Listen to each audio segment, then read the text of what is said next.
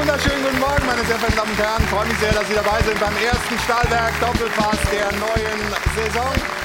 Ist übrigens die 29. Doppelpass-Saison, in die wir gehen und das im 60. Jahr der Bundesliga. Also hat Tradition die Sendung und wie immer haben wir jede Menge Themen. Überstrahlt wird das alles von einer Personalie. Harry Kane. Was war das für ein Hickhack, bis es endlich unter Dach und Fach war? Gestern ist er dann eingewechselt worden, hatte drei Ballkontakte, der über 100 Millionen Mann, der erste über 100 Millionen Mann der Bundesliga. Er soll also die Probleme des FC Bayern zumindest im Sturm lösen. Aber man hat gestern gesehen, dass es eben doch noch viele Probleme auch in anderen Mannschaftsteilen gab. Darüber sprechen wir heute. Und der Trainer der Bayern, Thomas Tuchel, der neue Trainer von Harry Kane, war ordentlich angefressen gestern nach diesem Spiel, nach dem Supercup, den Leipzig gewonnen hat. Nichts mit dem zu tun, was wir vier Wochen trainiert haben. Wir haben jetzt nicht so viele Wechsel gehabt in der Grundordnung, gar keinen Wechsel in der Grundordnung bisher. Wir hatten wenig Wechsel im Personal. Ich habe jetzt im Moment keine Erklärung dafür. Also ein ratloser Thomas Tuchel, kein gutes Zeichen vor dem Bundesliga-Start am kommenden Freitag dann gegen Bremen. 13 Uhr übrigens wird Harry Kane dann offiziell vorgestellt auf einer Pressekonferenz. Auch das hier bei uns in der Sendung. Wir schalten auch zu Michael Reschke, der ehemalige technische Direktor des FC Bayern, hat auch zu diesem Kane-Transfer und zu diesen Baustellen in der Mannschaft eine sehr dezidierte Meinung. Werden wir gleich auch hören. Und natürlich wollen wir uns auch mit dem Spiel, mit dem Supercup beschäftigen und auch mit der Leistung von RB Leipzig. Da war ein junger Mann gestern außergewöhnlich stark. Dani Olmo mit allen drei Toren, die die Leipziger geschossen haben. Eines schöner als das andere, vor allem das zweite war richtig schön. Darüber sprechen wir in dieser Sendung, natürlich auch über den DFB-Pokal und über die Probleme bei den diversen Nationalmannschaften des DFB. Wir haben also jede Menge vor. Unser erster Gast ist der ehemalige Chef der DFL, der Deutschen Fußballliga. Ich freue mich sehr auf Andreas Rettig. Schönen guten Morgen hier in München.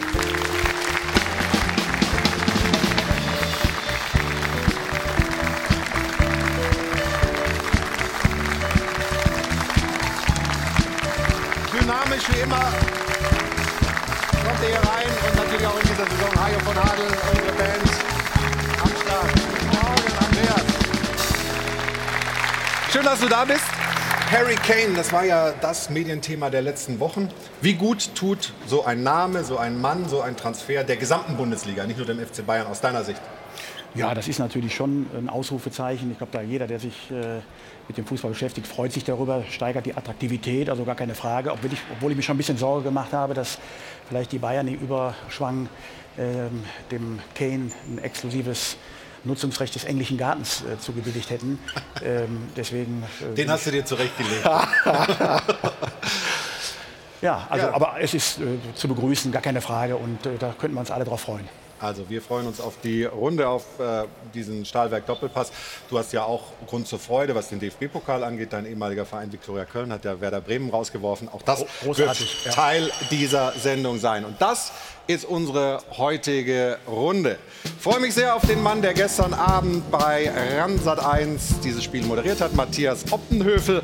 Außerdem der Chefredakteur, der Sportchefredakteur der äh, Bild- und Weltgruppe, Matthias Brüggelmann vom Kicker ist hier Georg Holzner, der Bayern-Reporter und unser Sport 1-Experte heißt natürlich auch heute Stefan Effenberg. Herzlich willkommen, den Herren.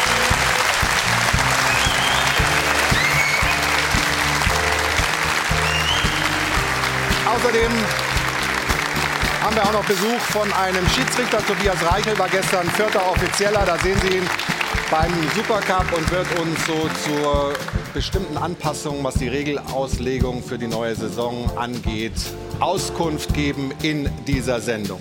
Sie wissen, ich moderiere die Sendung ja nie alleine, sondern ich habe immer eine Dame an meiner Seite. Das ist heute Ruth Hofmann. Allerdings in dieser Saison teilen wir uns diesen Job so ein bisschen, denn Katharina Kleinfeld wird mit dir im Wechsel Doppelpass und zweite Liga präsentieren. Freue mich, dass du, und die Sendung ist ja für dich eine alte Bekannte, heute hier bist. Hier ist Ruth Hofmann, meine Damen und Herren. Schönen guten Morgen. Hallo, ich freue mich auch sehr. Mit manchen Sendungen hat man ja eine spezielle Verbindung. Bei mir ist es tatsächlich der Doppelpass. Ich freue mich wieder regelmäßig hier im Wohnzimmer, im am Sonntagswohnzimmer zu sein. Und ich habe mir sagen lassen, die Nummer ins Studio ist immer noch gleich geblieben. Also herzliche Einladung an Uli Hoeneß, falls er mal wieder anrufen möchte. Wir starten aber wie gewohnt mit der Frage der Woche und natürlich dem Rekordtransfer der Bundesliga. Harry Kane pünktlich zum ersten Doppelpass und pünktlich zum Supercup ist er also in München, hat sich seinen Auftakt natürlich etwas anders vorgestellt. Aber die Bayern, die wollten ihn unbedingt haben, den Kapitän der englischen Nationalmannschaft. Und demnach hat Tottenham Hotspur den Preis natürlich ordentlich nach oben geschraubt. Was halten Sie denn von diesem Transfervolumen? Über 100 Millionen Euro. Ist es das wert, weil er es ja mit Toren zurückzahlen wird? Oder sagen Sie, das ist komplett überzogen für einen 30-Jährigen? Diskutieren Sie sehr gerne mit. Wieder auf sport1.de, Social Media und die Nummer 01379011011 ist sie, glaube ich, noch, habe ich immer noch auswendig im Kopf. Ich freue mich, wenn Sie mit dabei sind. Danke, Ruth. Also mitmachen. Und wer weiß, du bist ja schon mal als König der Scheinheiligen bezeichnet worden. Mal gucken, wie kritisch du mit den Bayern heute bist. Ja, ich denke, Herr Höhnes hat momentan andere Probleme, als äh, unsere Sendung heute zu sehen. Ja, der schaut schon regelmäßig zu. Also wir werden uns überraschen lassen. Freuen uns auf die Runde, auf die Sendung. Wir wollen natürlich zunächst mal auf die Bayern gucken. Das war gestern nix, hat Thomas Tuchel zumindest gesagt. Ja, Harry Kane ist da. Aber die Probleme der Bayern waren deutlich sichtbar gestern im Supercup-Finale gegen RB.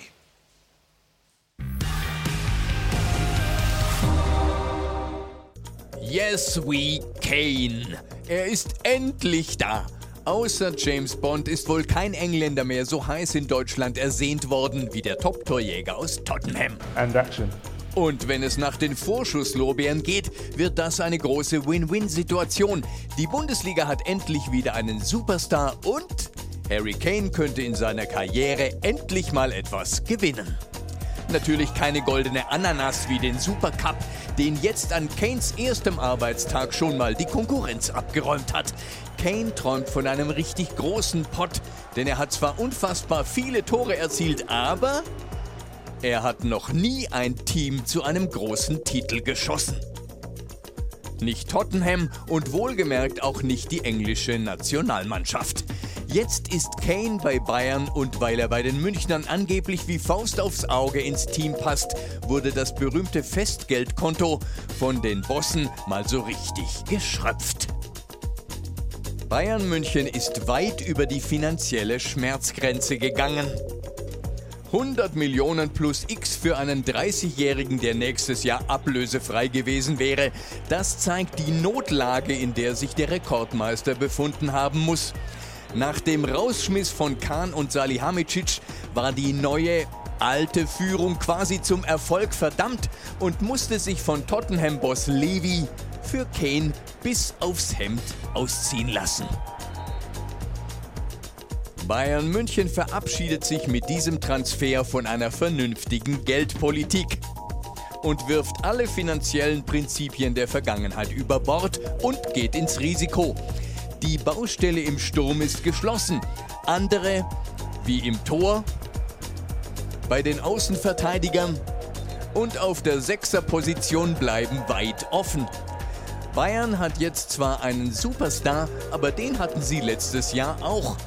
Sadio Mané wurde vom Boulevard als Heilsbringer hochgejubelt. Und jetzt?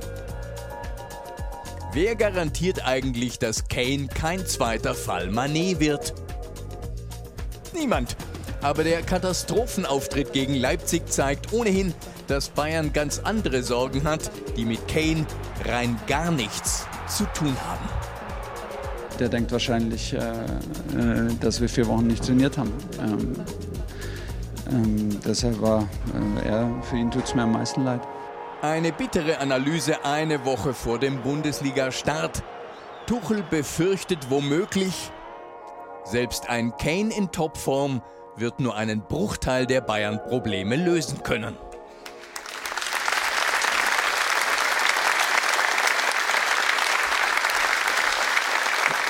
Stefan? Man könnte natürlich jetzt sagen, wir übertreiben die Bedeutung dieses Supercups, auch dieses Ergebnisses. Aber wenn man die Aussagen von Tuchel sich anhört, dann muss man doch zumindest äh, unserem Autoren recht geben. Also da sind noch viele, viele Baustellen offen. Und das war jetzt nicht so, dass man das Gefühl hat, wow, jetzt sind die Tuchel-Bayern da. Also erstmal ging es gestern um den Titel.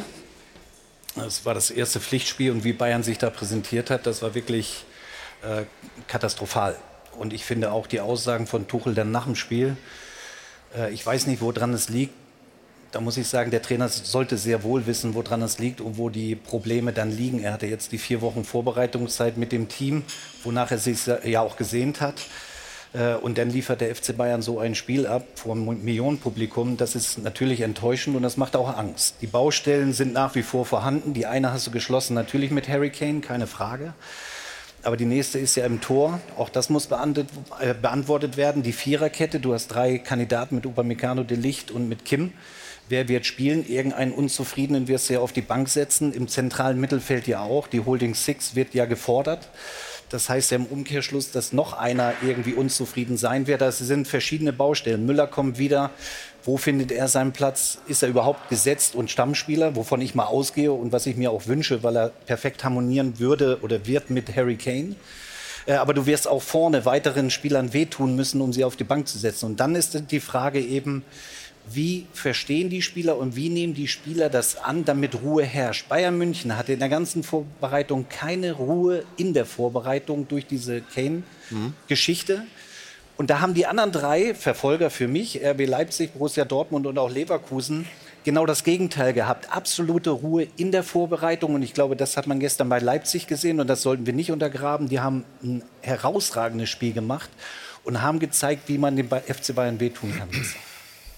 Du warst gestern ja als Moderator hautnah dabei. Hautnah da wolltest du sagen? Nee, also ich hätte es versucht, ein bisschen äh, geschickter zu formulieren. Okay. Aber wenn du das mir so vorlegst, also du warst hautnah dabei, Matti. Was hast du für, ein, für einen Eindruck von der Stimmungslage ähm, beim FC Bayern? Also da war ja eine Euphorie, äh, dass Kane da ist, aber die war sofort weg. Nach die drei war, Minuten. Ähm, die war sofort weg. Nach drei Minuten fiel das 0 zu 1. Nach fünf Minuten holte äh, Tuchel Kimmich zum ersten Mal an die Linie und hat ihn verbal ziemlich zusammengefaltet. Und man merkte äh, sofort wieder diese Verunsicherung, die eigentlich deckungsgleich war mit der aus der letzten Saison. Also die Bayern kriegen Gegentor, sie haben vielleicht einen Plan, gehen damit ins Spiel, funktioniert nicht, geht nicht auf und die Mannschaft weiß eigentlich quasi nicht, wie es weitergeht. Sie haben sich da ein bisschen geschüttelt, haben nach zehn Minuten dann äh, das Spiel ein bisschen an sich gerissen, aber es war halt nicht zwingend genug. Und äh, das hat Leipzig halt hervorragend gemacht. Sie waren effektiv, hatten ja eigentlich ähm, am Anfang viel weniger Chancen, aber symptomatisch Dani Olmo, zwei Torschüsse, zwei Tore in der ersten Halbzeit. Gucken wir mal rein in die Tore aus diesem Spiel. Dani Olmo, wie gesagt, dritte Minute, ähm, das erste Tor. Und Stefan, da sind ja auch so ein paar Dinge, der FC Bayern vielleicht sich äh, besser anstellen könnte. Ne?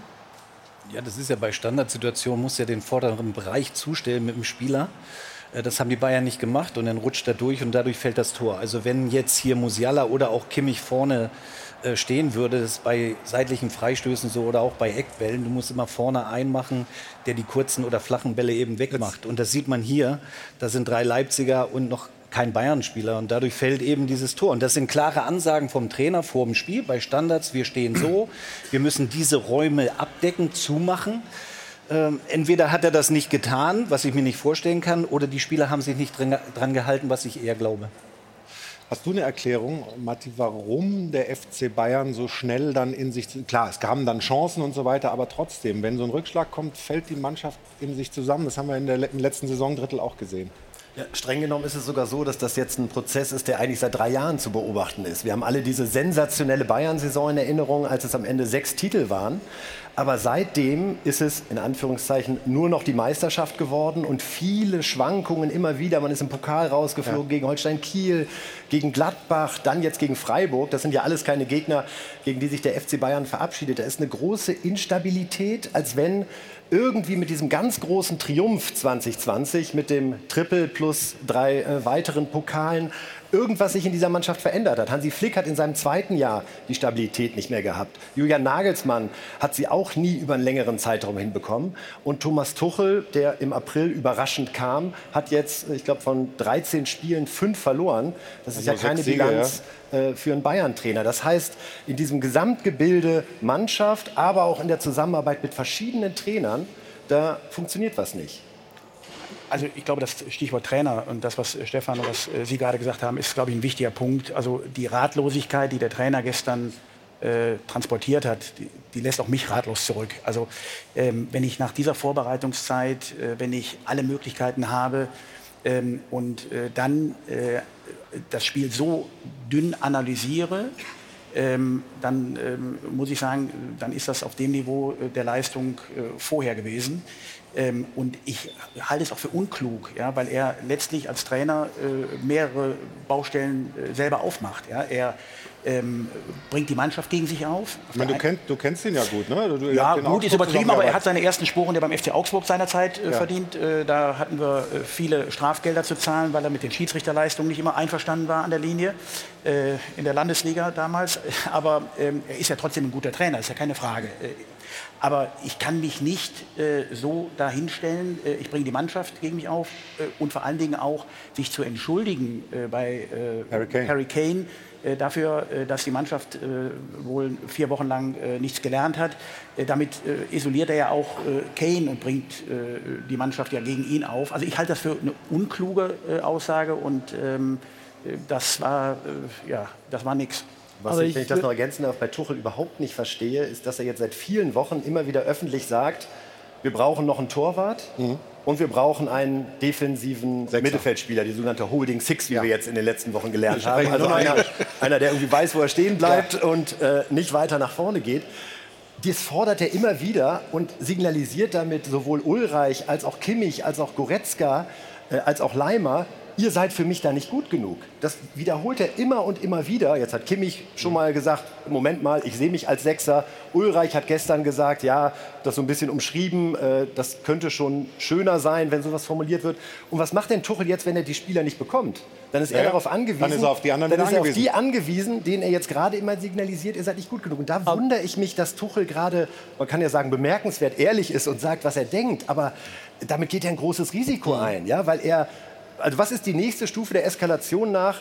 Ich habe keine Ahnung, was hier los ist und die Mannschaft ist nicht gut genug. Vor allem genau diesen Satz hat er am Ende der letzten Saison ja auch häufiger gesagt. Also je öfter man äh, natürlich dieses, dieses Mittel ausreizt, desto eher verpufft es.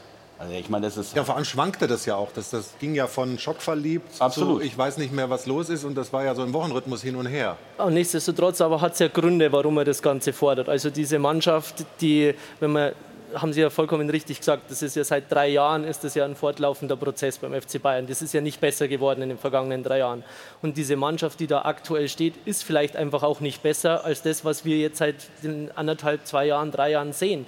Weil dieser Mannschaft wurden unheimlich wichtige Säulen genommen, ob jetzt mit David Alaba, ob mit Thiago damals, der in der Trippelsaison überragend gespielt hat, Lewandowski Führungsspieler Müller, war für mich einer der größten Verlierer gewesen vom Lewandowski-Abgang weil der nämlich mit einem Mittelstürmer unheimlich gut harmoniert und im vergangenen Jahr einfach völlig ja, zwischen den Seilen irgendwo hing.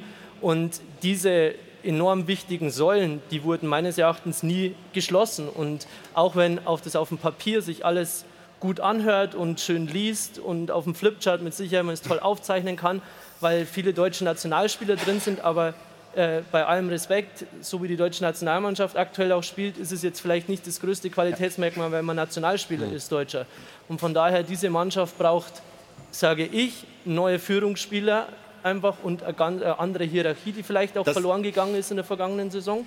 Heißt das, diese 100 Millionen plus, äh, die man jetzt für Kane ausgepackt hat, ist das der Anfang von einem großen Goldrausch, den der FC Bayern sozusagen im Transfermarkt jetzt äh, platzieren muss, weil einen Sechser von äh, sagen wir mal, Weltformat äh, defensiv so viele gibt es ja auch nicht und die haben alle ihren Preis. Was hast du da für Infos? Ja, könnte, natürlich würde, oder glaube ich, dass Kane zumindest nicht das Ende war, was jetzt passiert. Diese 100 Millionen ist, sind natürlich unheimlich, ja, ist sehr viel Geld, aber nichtsdestotrotz, wenn ich mir anschaue, dass für, man für Lukas Hernandez damals, der verletzt war, am, am Knie äh, 80 Millionen ausgegeben hat. Und wenn ich die Inflation dazu nehme, dann äh, haben wir das Ganze mit Sicherheit mhm. nochmal getoppt oder kommen wir ungefähr in die ähnliche ähm, Kategorie. Und natürlich wird der FC Bayern einen Sechser brauchen. Ich glaube, dass Thomas Tuchel einfach da eine Wahrheit ausspricht für das Ganze und dann muss man halt schauen, wie es auch mit Kimmich weitergeht. Also beim FC Bayern gibt es sicherlich die Überlegung gerade, dadurch, dass man Kyle Walker nicht bekommen hat und dass Pavard womöglich den Verein noch verlassen könnte, dass man Josef Kimmich dann eben nach rechts hinten wieder zieht. wenn man dann einen defensiven Sechser hat und mit einer anderen Acht das Ganze bestückt. Ähm, Konrad Leimer ist aus meiner Sicht jetzt ein Transfer gewesen, den kann man machen, der macht nichts kaputt, aber der wird auch kein Problem lösen beim FC Bayern. Und dann wird man sehen, was, was noch passiert. Aber spulen wir mal zurück. Vor einer Saison Supercup in Leipzig äh, hat Bayern Leipzig zerlegt mit 5 Ja. zu 3. Vier Tage später 6 zu 1 in Frankfurt gewonnen. Übrigens 5 zu 0 zur Halbzeit. Und alle haben sich nach diesem Spiel gefragt, wer bitte Soll die Bayern stoppen? hat irgendeine Chance gegen die Bayern? Also was in dieser Saison dann nochmal fortlaufend passiert ist, äh, muss ja ganz gravierend gewesen sein. Ja, also ich würde trotzdem noch mal bei, den, bei dem äh, Gedankenspiel Kimmich auf rechts und in der Zentrale muss man sich anders aufstellen bleiben. Ähm, das ist ja eine Frage, die wir uns ja immer stellen, also die immer wieder gestellt wird, auch äh, Hansi Flick gestellt wird. Wo ist ja eigentlich die beste Position für Jo Kimmich? Kimmich hat da eine klare Vorstellung. Ja, der, er, er sagt, ich bin ein Sechser. ihn nicht fragen. Ganz bestimmt nicht Aber ich habe den Eindruck, dass äh, Tuchel also möglicherweise nicht äh, nach Einstellung oder, oder Einschätzung von Kimmich aufstellt, sondern nach seinem eigenen Kompass. Also was, was glaubt ihr? Was Ja, vor allen Dingen, wo soll das Geld herkommen, also für einen sogenannten Weltklasse-Sechser? Ich kann mir nicht vorstellen, dass die Bayern jetzt nochmal 80 bis 120 Millionen in die Hand nehmen. Wir sehen ja gerade, was für Summen für diese Sechser geboten werden. Declan Rice äh, Ja, hat 118 oder über 100 sowas. und jetzt 135 für den Ecuadorianer, der zu Chelsea geht, Cancelo. Das ist ja unglaublich und das Geld ist natürlich nicht mehr da. So, äh, darum, also, oh, du glaubst, da, die legen nochmal 100 jetzt drauf? noch mal 100 Millionen, das ist vielleicht einmal, äh, kann jetzt ein bisschen zu viel sein, aber wenn man schaut, wenn die jetzt Pavard abgeben sollten für 30, 40 Millionen, dann haben die ein Defizit in diesem Sommer von einer Summe, ich glaube, von minus 20 Millionen. Bisher, ja. Be- wäre es ja, dann ja. am Ende. Ja gut, das ist jetzt für den FC Bayern minus 20 ist jetzt kein Riesendrama. Also da kann man schon noch mal 50, 60, 70 kann man schon drauflegen. Das Geld hat der FC Bayern sicherlich. Aber ich verstehe die Problematik nicht mit der Holding Six, weil wenn ich einen Kimmich habe, äh, einen Leimer habe und äh, einen Goretzka habe, dann wird doch einer und einer kann das auch, diese Holding Six spielen oder in der Formation 4-2-3-1 Ja, ja. Doppelsechs. Wir dürfen hier mal nicht vergessen, Bayern Aber München, Stefan, wenn Bayern München wurde Champions League Sieger mit Kimmich und mit Goretzka. Die beiden müssen sich strecken. Ja, die haben nicht mehr die Leistung gebracht im letzten halben Jahr der letzten Saison, keine Frage, das wissen sie auch. Aber die können es doch. Also ich sehe keinen Bedarf bei der Holding Six 60, 80 oder 100 Millionen auszugeben. Aber das widerspricht Thema hat ja ja- auch nicht der Georg aufgebracht, sondern das Thema bringt ja Thomas Tuchel immer Das auf. kommt also auch- der ich ja Trainer Thomas Tuchel auch das an. kommt auch vom ja zu. FC Bayern und ich widerspreche dir total ungern, wirklich. Nee, kannst du ruhig ist auch gefährlich. Du weißt das. Erst recht, wenn man daneben sitzt. nee, aber die Champions League hat der FC Bayern gewonnen beim Turnier in Lissabon. Da war Kimmich Rechtsverteidiger und Thiago und Goretzka im Zentrum. Ja, das man- Thiago ist weg, dann haben Ja, wir ihn ja. reingeschoben und diese Doppel-Sechs und auch bei der Nationalmannschaft muss ich sagen, wir haben die beiden gefeiert in der guten Phase, wo die Nationalmannschaft noch gut war.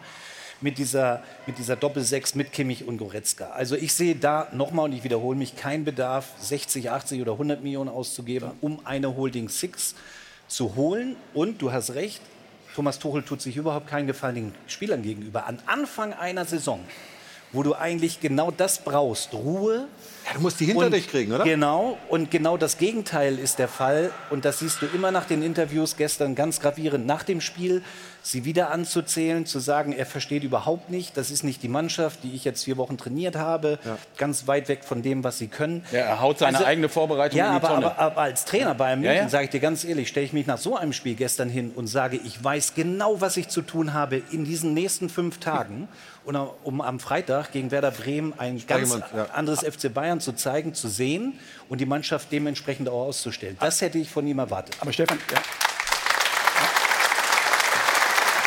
auch schlauer gewesen. Aber stimmt, stimmt genau. Aber ich finde, was mir ein bisschen zu kurz kommt, ist äh, die- die Gegnerbetrachtung. Ja? Also ich meine, äh, Leipzig, äh, muss man sagen, haben im zentralen Mittelfeld mit zwei Österreichern gespielt.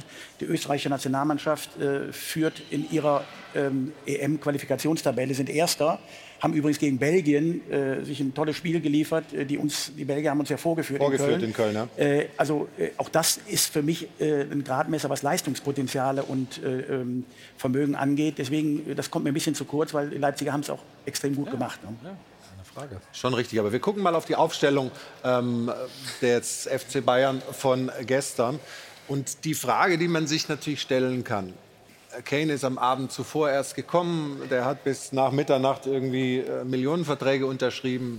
Ähm, trotzdem äh, gibt es Leute, und ich weiß, du gehörst dazu, Stefan, die gesagt haben, Stell den doch. Der hat die komplette Vorbereitung gemacht bei Tottenham. Warum? Warum hättest du ihn, warum hättest du ihn gern von Anfang an Ja, gesehen? um sich so schnell wie möglich in einem Pflichtspiel gegen einen sehr starken Gegner eben direkt dran zu gewöhnen, an das, was äh, ab Freitag dann in Bremen dann passiert. Besser geht's doch eigentlich gar nicht. Ich habe es auch nicht verstanden, warum Kim, Kim nicht gespielt hat in der Innenverteidigung. Aber ich glaube, dass Tuchel erkannt hat gestern, und das war ein Dilemma, du warst ja nah dran, haben wir diese Spieleröffnung von hinten in der ersten Halbzeit und da ist die Licht leider fällt da wirklich ab und hat keinen Fortschritt gemacht. In der Spieleröffnung so wenig Tempo, also viel zu langsam die Spieleröffnung, wenn du eigentlich die Möglichkeit hast, den Ball mal schnell nach vorne zu spielen, um etwas zu ähm, erreichen, wurde immer wieder quer gespielt, die Doppelsechser zu tief, haben sich die Bälle abgeholt. Und auch bei Alfonso Davis, wenn wir gerade mal dabei sind, weil dafür ist ja die Sendung da, Ja. sehe ich auch nicht wirklich einen Fortschritt. Er macht so viele unglaublich einfache Abspielfehler, wo ich sage, das kann nicht sein, nach ein paar Jahren Bayern München, dass ihm das immer wieder passiert. Und das sind die Dinge im Fußball, die dann sehr wohl äh, entscheidend sind, wenn du vom Umschaltspiel sprichst. Das war in der ersten Halbzeit bei Bayern München katastrophal, null Tempo. Das ging mit Kim dann besser, muss ich mal dazu sagen. Und deswegen habe ich es auch nicht verstanden, warum Kim nicht von Anfang an gespielt hat. Der hat die ganze Vorbereitung, war der die Konstante Genau. in der Innenverteidigung. Und jetzt kommt das erste wichtige Spiel und wer sitzt draußen? Kim. Genau. Ja, also auch das. Und wie war es in der an Vergangenheit Stelle bei den großen Trainern bei. Bayern München? Ich sage jetzt mal Jupp Heynckes oder auch Ottmar Hitzfeld. Die haben immer ihren Stamm gehabt, sind so in die Vorbereitung gestartet und so haben sie auch gespielt am Anfang einer Saison. Und das habe ich bei Bayern München, da habe ich überhaupt nicht das Gefühl. Hat Thomas Tuchel ja eigentlich auch gesagt, das wird schmerzhaft fordert, für ja, viele. Wir wir sind 12, 13 Mann, auf die setze ich. Äh, ob er das jetzt einhält, werden wir sehen. Das war jetzt gestern zumindest nicht zu erkennen. Wir sprechen gleich weiter über dieses Thema, unter anderem dann auch mit Michael Reschke, der uns zugeschaltet sein wird, der uns ein bisschen aus eigener Erfahrung auch erklären kann, wie es ist, mit dem Daniel Levy von Tottenham zu verhandeln. Äh, da mussten sich die Bayern ja ordentlich strecken und äh, Stefan, nicht dazwischenreden, ne? Du, du hast ein? Mikrofon. Ja, genau, wir machen eine kurze Unterbrechung und dann geht's weiter hier im Stahlwerk Doppelpass. Bis gleich.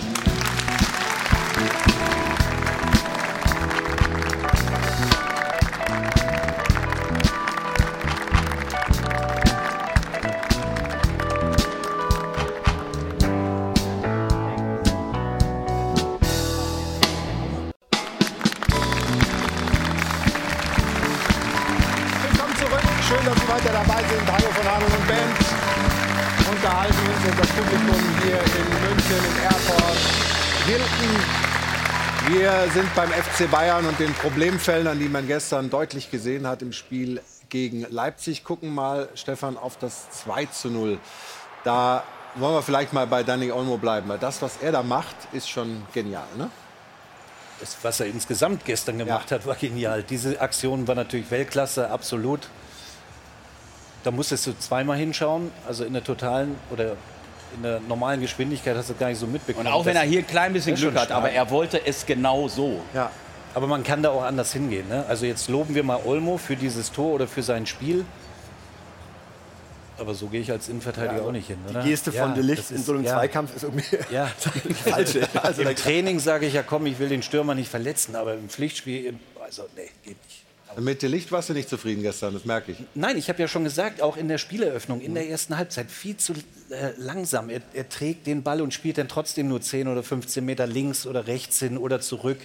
Da ist kein Tempo. Dann, wenn du mal Tempo aufnehmen musst, das hat Kim dann in der zweiten Halbzeit tatsächlich besser gemacht, ähm, um eben das Spiel mal schnell zu verändern. Und das, das kann De Licht nicht. Das ist nicht dieser Spielertyp dafür.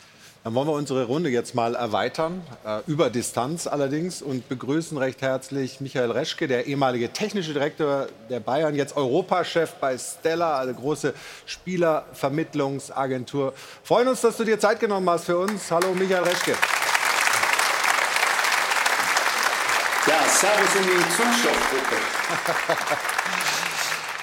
Wie siehst du das denn mit diesem Thema Holding Six? Damit äh, sind wir ja so rausgegangen äh, Richtung Werbepause.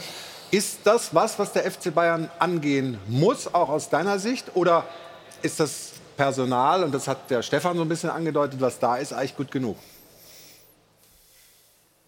Also zunächst mal das Profil, das äh, Thomas Tuchel da umschreibt, das gibt es in der Form in der Tat nicht bei den Bayern. Aber jetzt machen wir mal Folgendes. Gay wird spielen, Musiala wird spielen. Wenn diese Holding Six kommt, die würde auch spielen, dann bleiben im offensiven Bereich vielleicht nur noch drei Positionen über. Und da sind wir bei den Außenstürmern, da sind wir bei Thomas Müller, dann sind wir bei den vier inneren Mittelfeldspielern. Da ist ein Gedränge da, da ist ein Konkurrenzkampf innerhalb der Mannschaft, der wäre sicherlich sehr, sehr ungesund für das Gesamtgebilde. Wenn dann nicht mindestens noch ein, zwei Spieler den Club verlassen, dann äh, würde das ein Riesenproblem werden. Deshalb bin ich nah bei Stefan Effenberg und glaube, mit dem vorhandenen Material muss der Trainer einfach entsprechend arbeiten und das auf die Kette bekommen. Aber die Frage ist ja, ähm, geben Sie dann ab? Also muss dann ein Goretzka, dem Sie das ja schon so ein bisschen angedeutet haben, dass man ihn nicht mehr braucht, muss der dann gehen? Oder müssen sich halt manche daran gewöhnen, dass du beim FC Bayern spielst und auch wenn du deutscher Nationalspieler bist, dass du halt einfach viel draußen sitzt? Was meinst du, Georg? Ja, ob gehen müssen, tun sie nicht zwingen, weil sie noch Vertrag haben. Also man kann keinen dazu zwingen aber dass natürlich die Situation im Mittelfeld unheimlich eng wird oder der Konkurrenzkampf unheimlich eng wird und für manche die Perspektiven weniger werden, das glaube ich, äh, sehe ich schon, schon so kommen. Ich denke, auch ein Goretzka wird dann ja realisieren, dass er in einem Jahr, was auf eine Heimeuropameisterschaft zuläuft, kein Interesse daran hat, einen festen Bankplatz zu haben. Und ob es dann eine Ausleihe oder ein Verkauf ist, aber dass die Bayern grundsätzlich bereit sind zu verkaufen auf verschiedenen Positionen, die Signale senden sie ja auch. Ich möchte nur einen Punkt noch sagen, weil zu dieser Holding Six, zu diesem defensiven Mittelfeldspieler, ich kann mich nur daran erinnern, 2013 wollte oder 2012 im Sommer wollte Jupp Heinkes unbedingt Javi Martinez haben als das fehlende Puzzlestück einer, einer Mannschaft, der genau dieser Abräumer vor der, Mann, äh, vor der Abwehr war. Und ich kann es daher schon nachvollziehen, wenn dieser Spielertyp im Kader beim FC Bayern fehlt aktuell, dass Thomas Tuchel sagt, genau so einen brauche ich auch, um die Balance zwischen Defensive und Offensive wiederherzustellen. Wir haben hier in der Runde auch schon sehr häufig darüber gesprochen, dass Jo Kimmich vielleicht manchmal zu viel will, ja? dass er eben ein Sechser ist, dann will er mal ein Zehner sein, dann möchte er die Standards ausführen, schlägt die Ecken und so weiter. Könnte man nicht ihn sozusagen sein Profil, sein, das, was er spielen soll, einfach klarer umreißen und ihn dazu bringen, das dann so auszuführen? Also die, die fußballerischen Fähigkeiten bringt er doch mit. Kann doch gar nicht sein. Absolut. Die Spielintelligenz bringt er mit, überhaupt keine Frage. Das bringt aber auch ein Leimer mit. Also du hast die Spieler ja also da in dem Kader. Mhm um diese Lücke oder diese Position zu schließen, die Thomas Tuchel ja einfordert. Du musst halt mit den Jungs dann reden. Ob sie es annehmen, ist eine andere Geschichte, aber sie sollten es annehmen im ja. Sinne des Erfolges und im Sinne des Vereins. Michael, äh, wenn ich dich noch mal ansprechen darf, ähm, glaubst du, dass der FC Bayern noch genug finanzielle Mittel hat und auch bereit ist, die rauszuhauen, um vielleicht da und auf der Torhüterposition, über die wir gleich auch noch sprechen wollen, müssen sie auch noch was machen, da noch mal richtig äh, drauf zu satteln und was auszugeben? Ja, die Bayern haben ja auch mächtig verkauft in dieser Transferperiode und äh, die Bereitschaft, den Spieler abzugeben, ist ja durchaus noch da.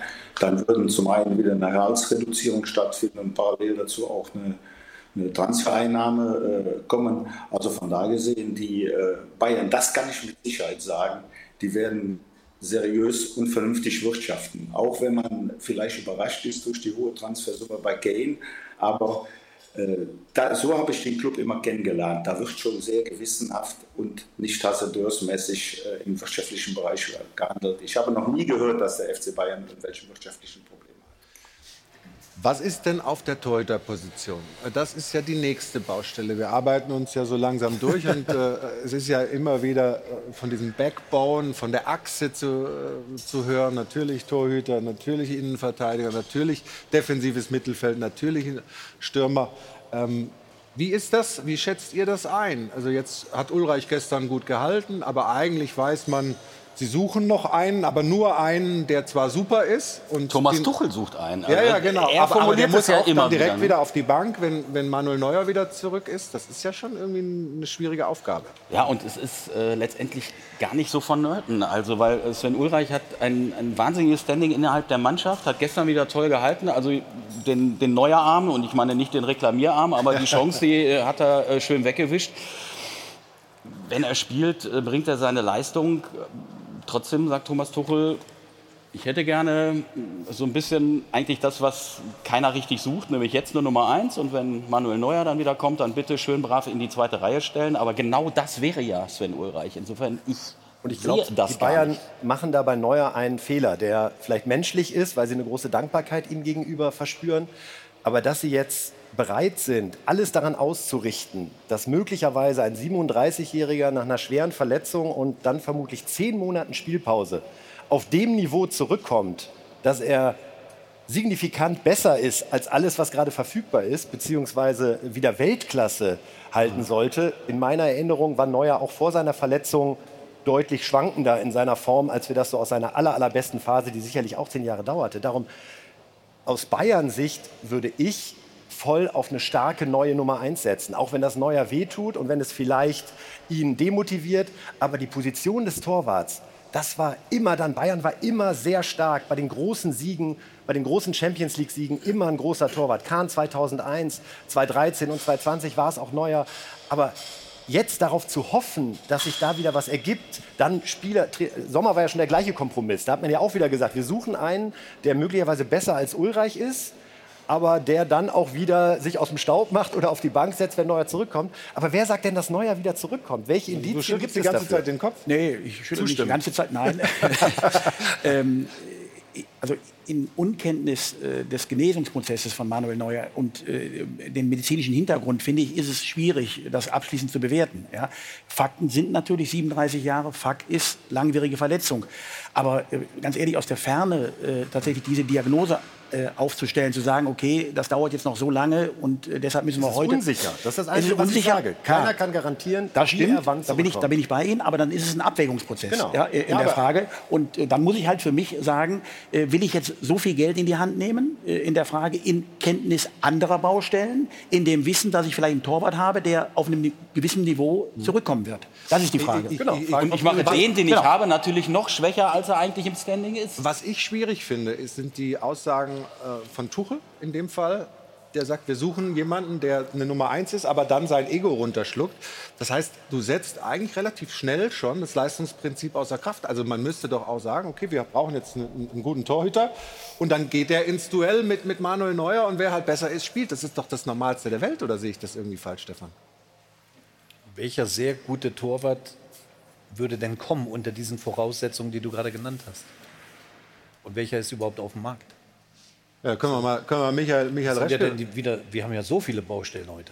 Michael, was würdest du denn sagen, diese Torhüter-Diskussion? Also Ulreich hält gut, aber der ist einer, der geht wieder ins zweite Glied, aber man will noch einen, der vielleicht besser ist als Ulreich, aber sich dann möglicherweise auch wieder auf die Bank setzt, wenn Manuel Neuer wieder fit ist. Das sind ja doch viele mal, Fragezeichen und Konjunktive, in denen wir uns da bewegen. Guck gerade, ob er in seiner Dort würde ich auf jeden Fall ver- verpflichten als Bayern München. Das hat äh, weniger mit dem Misstrauen von, an Sven Ulreich zu tun, sondern was passiert, wenn Ulreich sich jetzt im Moment verletzt. Ja? Äh, Im Grunde genommen dieses, dieses ganze Gerüst Bayern München jetzt nur auf einen einzigen Torwart aktuell zu setzen, das halte ich für, für viel zu riskant. Also die werden jemanden verpflichten. Ähm, da äh, habe ich auch sicherlich meine Hintergrundinformationen, weil die auch an, an einem Torwart unserer Agentur interessiert sind, der aus meiner Sicht auch sehr gut passen würde.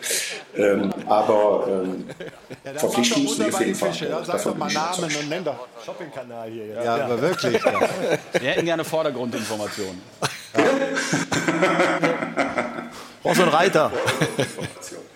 Nein, er ist ja bekannt, dass die an, an, an, an, an, an, an Rulli von, von Ajax Amsterdam, der, der äh, sag mal, von, von seinen technischen Möglichkeiten ein hervorragend mitspielender Torwart und eine hohe Qualität hat, auch interessiert waren. Das ein Kandidaten. Der hat sich allerdings gestern, gestern verletzt. Deshalb äh, kann ich das sogar so sagen, das wird sogar äh, einem Fragezeichen versehen sein, wie, wie lange der jetzt ausfällt. Da, da sind wir im Moment dabei, Informationen zu eruieren. Aber eine Torwart, äh, unabhängig von Rulli und unabhängig von, äh, von äh, der Genesung von, von Manuel Neuer, den ja keiner, wie Andreas Rettich schon sagte, beurteilen kann, sehe ich es auch zwingend notwendig, einen, Torwart zu verpflichten. Sag mal, Matti, ihr bei der Bild und wir hier bei Sport 1 haben sehr profitiert von den letzten Wochen von diesem, so sehen, ja. von diesem Kane-Theater. Vielen Dank, FC Bayern. War das, äh, war das für euch äh, der, die, die Rettung im Sommerloch? Ja, man muss sagen, Sommerlöcher gibt es eigentlich seit einigen Jahren nicht mehr, seitdem sich die Transferfenster so gedehnt haben. Ja, also das ist, äh, es war und ist ein wahnsinnig dankbares Thema, weil der Name halt so groß ist. Ja. Äh, ich war auch gestern im Stadion, ich habe es nie erlebt, dass ein Neuzugang beim FC Bayern so euphorisch begrüßt wird. Äh, unglaublich, was sich da gerade abspielt. Äh, kein Vergleich aus der Bundesliga, glaube ich, hält dem an der Stelle stand. Und wir merken einfach, die Menschen reißen uns alles aus den Händen, was sich rund um Harry Kane äh, abspielt, auch weil er ja mit Der seiner Familie gut, wahnsinnig, wahnsinnig, ne? wahnsinnig guter Typ. Ja. Er hat eine gute Historie, englischer Kapitän, Ja. Deutschland, England, da stecken so viele äh, Themen drin und logischerweise die Ablöse und das Hin und Her. Also als am Freitagmorgen, als es da hieß, Tottenham stoppt den Kane-Flieger, ja, da habe ich gedacht, was soll, soll noch noch passieren? Das, das, was soll noch passieren? sich an, als wenn Sie an der, an der Ablöse beteiligt hätten. Wir hätten was dazugegeben, wenn es eng geworden wäre. Ja. Ruth hat es aber so ein bisschen zusammengefasst, diesen ganzen Wirbel Oha. rund um Harry Kane. Auch natürlich, als dann der Flieger endlich abhob. Ja, perfekte Überleitung zu diesem Kane-Hype. Also es war ja zwischenzeitlich tatsächlich ein Krimi und als der Flieger dann gestartet ist von Stansted nach Oberpfaffenhofen, waren doch tatsächlich über 68.000 Menschen an den Monitoren dabei und haben sich die Flugroute angeschaut. Zwischenzeitlich in Freiburg, wahrscheinlich der ein oder andere noch mal überlegt, steigt er da jetzt aus? Nee, es ging wirklich bis nach München und für die Fans war das einfach ein ja, total interessanter Tag. Den haben sie mit aufgesogen und sind dann auch an die Säbener Straße dort bis nachts um eins ausgeharrt. Der Vertrag wurde ja auch so spät unterschrieben. Harry Kane hat dann abends 23.51 Uhr überliefert, mal kurz aus dem Fenster gewunken, um einfach auch mal ein Zeichen da äh, zurückzugeben. Da haben sich die Fans natürlich wahnsinnig gefreut und sie haben außerdem auch die Fanshops direkt überlaufen.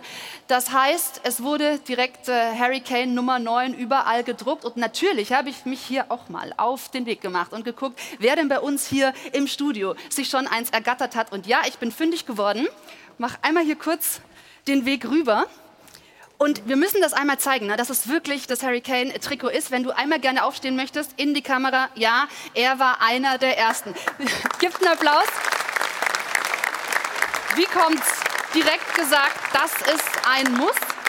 Ja, eigentlich schon. Die Begeisterung macht es einfach. Aber mir tut er ein bisschen leid momentan. Wenn Bayern München keine Mannschaft mehr wird, dann kann auch er nichts alleine ausrichten. Ja klar, er muss auch noch ein bisschen gefüttert werden, aber ähm, der wird natürlich auch noch auf seine Tore kommen. Das ist klar. Glaubst du denn, dass sich dieses Trikot aber langfristig lohnen wird? Du hast, glaube ich, auch schon mal so ein bisschen bei Vorgängern überlegt?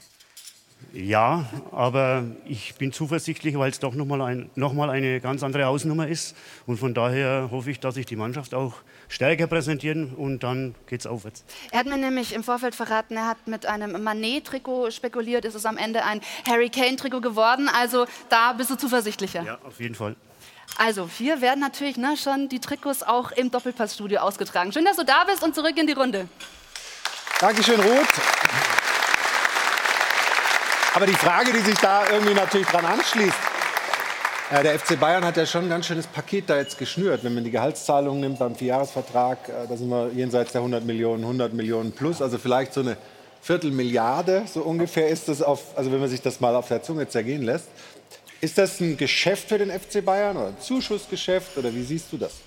Also, dass das natürlich unanständige Summen sind, ist ja keine Frage, aber das, das, das wollen wir ja heute nicht thematisieren in der Frage, ob Moral anstand und ob das gerechtfertigt ist. Das tun wir mal beiseite. Ich denke, dass äh, dem FC Bayern äh, Saudi-Arabien in die Karten spielt, ähm, weil äh, wenn er jetzt einen Vierjahresvertrag hat, nach zwei Jahren kann man immer noch für viel und gutes Geld äh, noch einen Abnehmer wieder finden. Ja? Also ich denke, dass das nochmal eine, eine Transferoption perspektivisch äh, bietet. Und auf der anderen Seite denke ich auch, dass ähm, in der Relation äh, des Umsatzes des FC Bayern äh, und der wirtschaftlichen Vernunft, die Michael Reschke ja eben zu Recht, finde ich, angesprochen hat, ähm, ist das äh, keine Entscheidung, die man betriebswirtschaftlich kritisieren kann. Das denke ich schon, dass man das nachvollziehen kann in der Frage, weil sie haben das Geld eben nicht auf, sie haben den Transfer nicht auf Pump gemacht. Auch das ist ein wichtiger Punkt äh, in der Frage. Und äh, von daher, äh, ob einem das gefällt oder nicht, mir gefällt es nicht, äh, diese Summen, keine Frage. Aber ich kann es zumindest nachvollziehen. Michael, wenn ich dich noch mal ähm, äh, reinnehmen darf. Ähm, Tottenham und vor allem der Kollege Levi hat ja dafür gesorgt, dass das relativ ein langes Hin und Her war. Und irgendwie, äh, das können wir vielleicht auch noch in der Runde besprechen, äh, war man über jede Wasserstandsmeldung informiert. Also jetzt nächstes Angebot, doch das. Jetzt äh, Kane hat sich so geäußert. Ähm, was ist Daniel Levy, dem 30 Prozent äh, von Tottenham gehören, der Präsident ist. Was ist das für ein Typ? Er gilt als sehr schwieriger Verhandlungspartner. Hast du mit ihm auch Erfahrungen schon gemacht?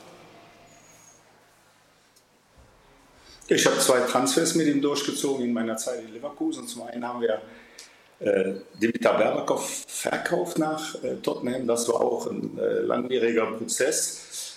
Und äh, dann haben wir mal Vedran Koluka für ein halbes Jahr ausgeliehen. Das war äh, beide Male Zockerei auf höchstem Niveau und der hat auch teilweise wirklich genervt. Ähm, ich kann auch abschließend noch sagen, dass ich in den letzten Monaten in zwei, drei Themen, die nicht mit Harry Kane zu tun hatten, immer wieder Kontakt mit ihm hatte. Und Daniel Levy ist ein Zocker. Der hat seine Karte bis zum letzten äh, ausgereizt und ich glaube, äh, dass äh, kein Euro mehr möglich gewesen wäre in der Frage der Ablöse, die Bayern München bezahlt hat. Und dann allerdings vielleicht das nochmal abzuschließen. Ich glaube nicht, dass dieser Transfer möglich gewesen wäre, wenn nicht äh, Uli Hoeneß und Karl-Heinz Rummenigge auch dahinter gestanden hätten im Hintergrund, weil die beiden ja zu einem ganz großen Teil in den letzten Jahren auch für die wirtschaftliche Stärke des FC Bayern München verantwortlich oder zumindest entscheidend mitverantwortlich waren. Und der Verhandlungsführer neben Marco Neppe, der das, der das Thema ja eingeleitet hat, war Jan-Christian Dresen. Äh, es gibt keinen, der die Finanzen bei Bayern, bei Bayern München besser einschätzen kann wie der langjährige Finanzchef. Von da gesehen ist das Paket rund. Wer hat denn diesen, diesen Poker gewonnen? Also der Zocker Levi oder doch jetzt die Bayern oder ist es Win-Win? Wie siehst du das? Ich glaube, es gibt drei Gewinner dabei. Ähm, es gibt Harry Kane, der ähm, jetzt wirklich die Möglichkeit hat, Titel zu gewinnen. Es gibt Bayern München, die mit der Kane-Verpflichtung, auch wenn es gestern bei weiß Gott nicht so ausgesehen hat, äh, die, die Chance auf den Champions League-Erfolg äh, erhöht haben. Dabei muss ich sagen, die, die Chance auf den Champions League-Erfolg äh, erhöht haben von, von 10 auf 15 oder 20 Prozent, also, also nicht, nicht als, äh, als Top-Favorit jetzt. Ne? Und äh, Tottenham Hotspur hat äh, jetzt nochmal wirtschaftlichen äh, Top-Deal gemacht. Also von daher gesehen sehe ich im Moment eigentlich drei Parteien, die alle drei zufrieden sein können. Michael, dann danke ich dir für deine Zeit. Ähm, du wirst bald mal hier bei uns in München in der Runde sitzen, da freue ich mich drauf. Liebe Grüße, einen schönen Sonntag noch. Ich würde gerne einmal nur ganz kurz ergänzen, weil das immer so der Satz ist, der ja im Raum steht. Wie kann man für einen so viel Geld bezahlen, der in einem Jahr ablösefrei ist? Aus meiner Sicht ist der entscheidende Punkt, die Bayern können jetzt ein großes Problem lösen und sie wüssten nicht, ob sie es im nächsten Jahr mit Kane lösen könnten. Denn die Garantie, dass er im nächsten Jahr ablösefrei gekommen wäre, die gab es ja nicht. Und wir sehen gerade, wie der Markt an verschiedenen Stellen, Saudi-Arabien ist gerade erwähnt worden, wie das da dazu kommt. Darum glaube ich, muss man sich ein bisschen lösen von dem Gedanken, hat er jetzt noch ein Jahr Vertrag oder zwei Jahre Vertrag? Wäre dann 100 Millionen wert gewesen, wenn der Vertrag noch zwei Jahre gelaufen hätte? Sondern die Bayern können jetzt etwas machen für eine Summe, die marktgerecht ist, wie ich finde, für einen der Top 5 Mittelstürmer, die es überhaupt gibt. Wenn wir uns daran erinnern, Lewandowski ist fünf Jahre älter Mhm. Fünf Jahre und für den hat Barcelona knapp 50 Millionen bezahlt. Also das ist jetzt nicht so eine ja, Deal, Mbappé der völlig und aus der Haaland und so weiter, die sind ähm, nicht machbar und, und sind unter Vertrag. Also Mbappé weiß man nicht wohin, aber das sind dann nochmal andere Dimensionen. Aber würdet ihr denn Kane in diesem ganz obersten Regal einordnen? Wie siehst du ihn denn so? Also ist das denn eine Garantie, dass der funktioniert? Ja, absolut. Haben wir aber bei Manet auch gedacht. Ja, aber das ist ein, ein Neuner. Also Manet hat ja eigentlich die ganze Zeit bei Bayern München seine Position mehr oder weniger gesucht und hat sie aber nicht gefunden. Bei Harry Kane ist es ja klar, er hat die perfekten Zuspieler über außen oder aus dem Zentrum heraus. Der wird funktionieren, hat eine Riesenerfahrung, hat das bewiesen in der Nationalmannschaft bei Tottenham. Und ich bin mir ziemlich sicher, dass er auch diesen Hunger hat, eben diese Champions League mit Bayern München zu gewinnen. das sind Argumente, die absolut für ihn sprechen. Ja, da ist deine T-Online-These. Äh, Kane ist der perfekte Nachfolger von Lewandowski und die 100 Millionen sind auch in Ordnung. Aber trotzdem, Kane war noch nie als Profi, als Erwachsenenspieler außerhalb von Tottenham. Der kommt aus der Akademie. Also es ist ja ein neues Land, neue Sprache, neue Kultur, keine Ahnung. Also es ist ja nicht, nicht gesagt, dass es funktioniert, oder doch? Ist die Qualität so hoch, dass, dass der auf jeden Fall seine 20, 25 Tore macht. So viel wird man ja erwarten wahrscheinlich. Ja, ich glaube einfach, dass in diesem Segment, wo der sich bewegt, glaube ich, gibt es halt nicht viele von dieser Kategorie. Und wenn er, wie, wie es jetzt gerade geheißen hat, einer der Top 5 Stürmer ist, dann wird der im Normalfall funktionieren und vor allem wird er auch die Spieler um sich herum, das hatten wir gerade vermutlich auch besser machen, weil die sich wieder auf das fokussieren können, was sie, oder wozu sie ausgebildet wurden und zwar vor allem aufs Vorbereiten und nicht darauf, dass sie selbst äh, Tore schießen müssen. Und ich finde eigentlich die Leistung in diesem ganzen Transfer Theater und was da alles dazugehört, finde ich erstmal ist, dass man einen Harry Kane vom FC Bayern überzeugt. Weil Angebote oder Möglichkeiten hätte er vermutlich in diesem Sommer mehrere gehabt. Und ich glaube, diesen Spieler von dem Projekt FC Bayern zu überzeugen, finde ich erstmal super. Und dann das Zweite ist, dass man Harry Kane auch vor dem 1. September mhm. schon hier nach München holt. Auch glaub, das finde ich in diesem Poker. Gespielt, ne? genau. Aber auch das finde ich in diesem Poker sehr gut von den Verhandlungsführern beim FC Bayern, von Jan-Christian Driesen in diesem Fall. Also der FC Bayern hat auf der Neuner-Position möglicherweise da jetzt einen richtigen guten Griff gemacht. Ob es funktioniert auf Dauer, weiß man nicht. Man weiß es ja wirklich nicht. Ja? Also, du hast, äh, glaube ich, bei euch bei Bild TV äh, letzte Saison gesagt, jetzt mit Manet sind alle Sorgen Ich glaube, wir waren alle schockverliebt. Ja, ja, genau. Ja, wir waren alle schockverliebt, als es hieß, Manet kommt in die Bundesliga. Ja. Wir dachten eben an diese großartigen Liverpool-Spiele und haben alle, äh, und da nehme ich mich ausdrücklich mit ein, falsch eingeschätzt welche Rolle er eigentlich bei Bayern spielen soll, was mhm. Stefan gerade gesagt hat. Das war so Manet, der Name glänzte und dann hörte es irgendwie auf. Ja? Äh, aber was machen wir jetzt eigentlich genau mit dem? Und was bedeutet das für Gnabry und für Sané und für Müller? Äh, und wenn dann nicht plötzlich Schupo vom Himmel gefallen wäre, irgendwann im Herbst, als man ja, gemerkt ja, hat, wir haben ja noch einen, äh, ich weiß nicht, wie die Saison ausgegangen wäre. Ich glaube, bei, deutlich, bei, deutlich schlechter. Bei Manet muss man natürlich dazu sagen, er ist ja stark in die Saison reingekommen. Ne? Mhm. Hat wirklich total überzeugt. Dann kam die Verletzung. Dann kam das aus WM. Das muss er auch erstmal mental verkraften als ein Spieler. Ja? Das hat, mhm. ihn, hat ihn schon hart getroffen. Ja, und dann lief ja. es bei Bayern München im Allgemeinen nicht. Wenn du dann da bist als auch Ausländer, die Sprache nicht sprichst, dann wird es doppelt kompliziert. Also es war nicht einfach für Manet. Der Name Kane ist ja schon länger so durch, äh, durchs Orbit gewabert, auch bei uns immer wieder. Und ich weiß noch, äh, Uli Hoeneß war Anfang des Jahres äh, hier zu Besuch und hat sich auch zu Kane geäußert und klang damals nicht wirklich optimistisch. Nochmal zurück zu Harry Kane, das ist auch ein, das ist ein grandioser Spieler, aber das ist aus meiner Sicht eine, eine, eine Größenordnung. Ich weiß, dass äh, Manchester City letztes Jahr, glaube ich, bei 140 oder 150 Millionen ausgestiegen ist. Und ich kann mir nicht vorstellen, dass das Beträge sind, die der FC Bayern bezahlen will und möglicherweise auch bezahlen kann. Ja, das waren andere Summen, aber Gut, streng genommen bezieht er es auf 140, 150 Millionen. Ja, ja, genau. Muss man ihm dazu gut halten. Keine Falschaussage. ja, aber ich, äh, ich habe schon das Gefühl, dass der FC Bayern jetzt, äh, dass es wieder so eine Art Paradigmenwechsel ist. Also irgendwie vor ein paar Jahren hieß es noch, also die 100, die, die wird es bei uns nicht geben.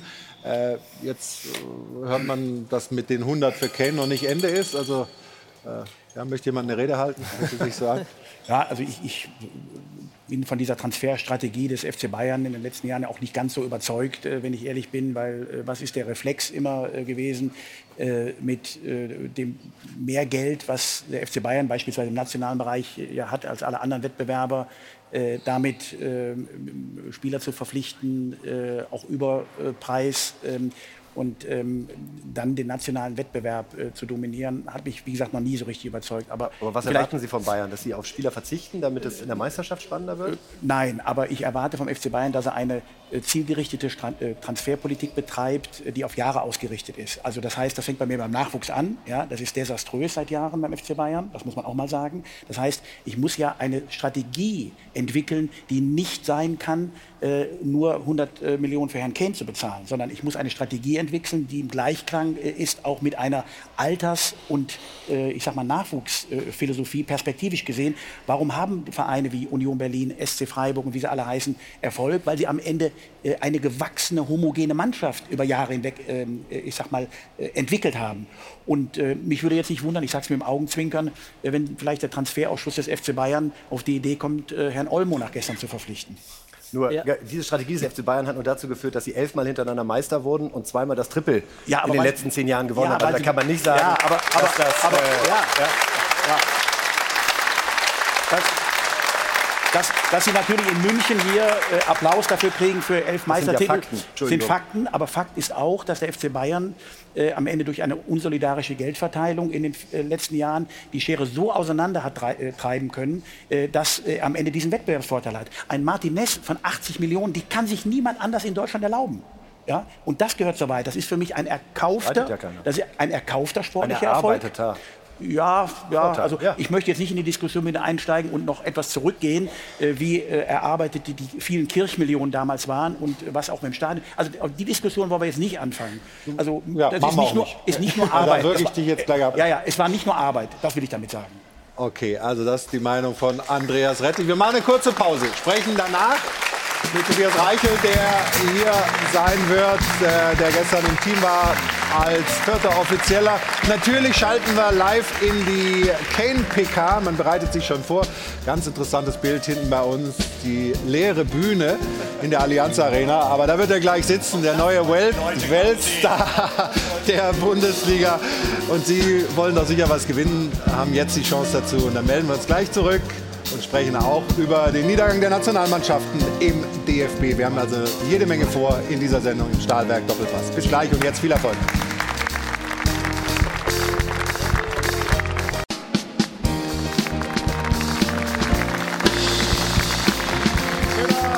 Sonnenschein hier in München am Airport Hilton. Der Stahlwerk Doppelpass geht in die nächste Runde. Nochmal der Hinweis um 13 Uhr die Vorstellungspressekonferenz mit Harry Kane beim FC Bayern natürlich bei uns live. Und Sie erkennen es, neben mir haben wir Verstärkung bekommen. Tobias Reichel war gestern vierter Offizieller und wird, glaube ich, von unserem Publikum wie immer, wie alle Schiedsrichter, die sich hier Und von der Runde. und von der Runde freundlichst begrüßt zu unserer Rubrik. Da fragen wir doch mal den Schiri. Da fragen wir doch mal den Schiri. Wird präsentiert von Das Örtliche. Ohne Schiris fehlt uns was. Also Tobias, äh, schön, dass du da bist. Ähm, Das Wichtigste zuerst, sozusagen in, in, in Bild-Live-Ticker-Manier. Wir haben ja wirklich jeden Schritt von Harry Kane verfolgt. Und du bist gestern weltberühmt geworden. Wir werden die Bilder einspielen. Da. Du warst ihm Spätestens ganz gestern. nah. Schickst ihn aufs Feld. Wie hat er gerochen? Wie war er? Hast du mit ihm Englisch gesprochen?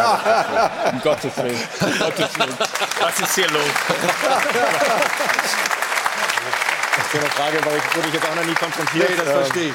Also ich glaube, es war ein angenehmer Duft. Äh, Ich Ja. habe ihn äh, herzlich willkommen geheißen, ihm auch äh, viel Habt ihr gesprochen, ein bisschen kurz, oder was? Kurz, Einfach nur, weil es ja auch immer dann die, die Ausrüstungskontrolle äh, stutzen, ob noch Schmuck und äh, eine Halskette dran ist. Äh, dann haben wir kurz gesprochen. Ich habe ihm viel Glück gewünscht äh, und dass er da den ersten Einsatz genießen kann. Haben wir das geklärt? Könnt ihr noch ein, einpflegen? Nachhinein. Schneller Selfie wäre gut gewesen so in dem Moment. Genau. Guck dir mal genau. Aber gestern ansonsten ähm, gab eine Szene, der Handelfmeter ähm, Masraoui, ähm, der war im Stadion nicht so gut zu sehen, hat mir Matti gerade äh, noch mal gesagt. Äh, aber hier sieht man es relativ deutlich. Ähm, aus der Schiedsrichterperspektive die Erklärung, warum Handelfmeter richtig. Äh, manche würden ja sagen, Mensch, wenn der so aus kurzer Entfernung angeköpft wird, was soll er denn machen? Genau, die, die Entfernung äh, vom Kopfball zur Hand ist, ist relativ kurz. Aber der Arm ist ähm, auf äh, Kopfhöhe, über Schulterhöhe, er ist stabil, er ist fest. Ähm, der Angreifer möchte sich ihn äh, vorbeilegen. Ähm, deswegen sind da die, die Kriterien dann auf strafbares Handspiel, auch wenn die Distanz relativ kurz erscheint. Also wir haben ja hier in der, in der Runde öfter ähm, die Schwierigkeit, Handspiel zu erklären, zu verstehen. Ja, also Stefan hilft mir dann meistens. Das liegt aber nicht an uns, sondern an der Regel. Das muss Ja, man das dazu ist die sagen. Frage. ne? Also ist, ist, ist Aber eigentlich helfe ich dir immer. Ja, ja, Nicht das meistens. Das ist ein Unterschied. Ja, manchmal, wenn du so ein bisschen, wenn du die kratzige Unterwäsche Aber du wirst ja jetzt aufgeklärt. Ja, ja, genau. Also ist das für euch Schiedsrichter auch mit eines ähm, der schwierigsten Su- Sujets, also diese, diese Handspielregel auch uns und dem Publikum, der Fußballöffentlichkeit irgendwie nahezubringen? Es ist halt schwierig, weil es gibt einige Kriterien natürlich, die für, für, für strafbares und auch absichtliches Handspiel sprechen. Ähm, dann kommen gerade die genannten Kriterien auch dazu, ähm, ob es da auch entsprechend aus kurzer Distanz ist, wie ist die Armhaltung, ist es eine aktive Bewegung, ist es Absicht, die ja dann auch äh, nach einer Regeländerung ja dann auch wieder ein bisschen mehr in den Fokus oder in den Vordergrund äh, gerückt ist. Ähm, es führt halt medial auch manchmal zu den, zu den Diskussionen, weil es halt dann oftmals im Graubereich die Entscheidungen getroffen werden müssen äh, von uns. Klar, auf dem Platz, man hat die Wahrnehmung, man hat ein Bauchgefühl und dann wird entschieden. Fühlt ihr euch sicher in der Regel? Also ist, ist das äh, oder ist da auch noch viel Interpretationsspielraum für euch Schiedsrichter, die es dann eben auch schwierig macht in der Situation? Auch wenn man äh, im Stadion zu viert ist und, und äh, aus Köln unterstützt wird, äh, ist das nach wie vor schwierig? Wir hatten jetzt ja den, den Vorbereitungslehrgang in Herzogenaurach, äh, da waren wir fünf Tage zusammen. Da haben wir auch nochmal die Kriterien uns auch nochmal verinnerlicht, ähm, auch äh, Videoszenen und Clips nochmal ange, angeschaut, dass wir einfach auch eine gleiche, eine einheitliche Linie haben, ähm, so dass wir dann davon ausgehen, dass, dass wir gut vorbereitet sind, dass wir da jetzt Klarheit drin haben.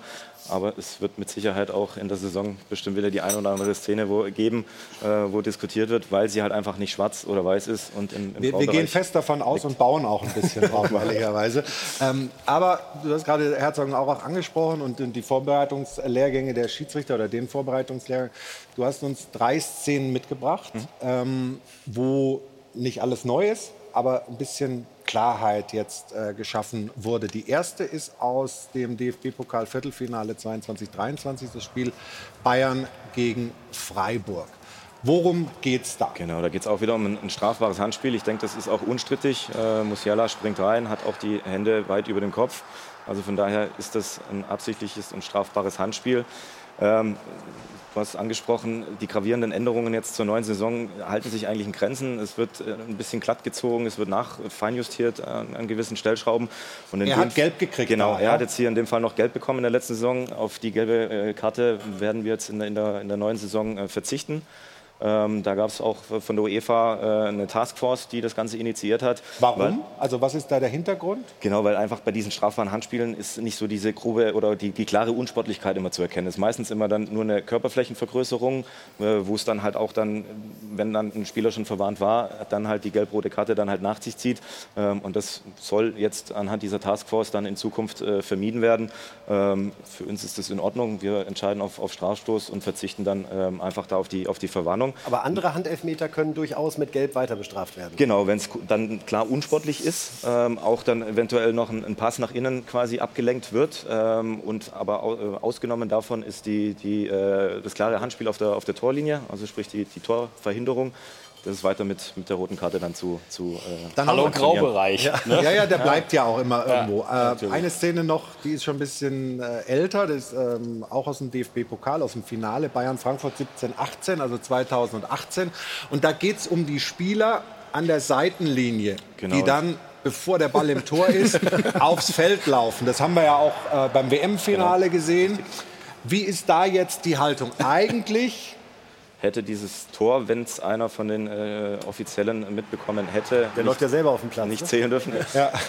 ähm, und sowas ist ja auch nicht im Sinne des Fußballs, also auch nicht in, in unserem Sinne, richtig. weil äh, mal streng genommen an der anderen äh, Eckfahne laufen sich die, die Ersatzspieler warm, da sind zwei auf dem Feld und auf der anderen Seite ähm, wird das Tor erzielt.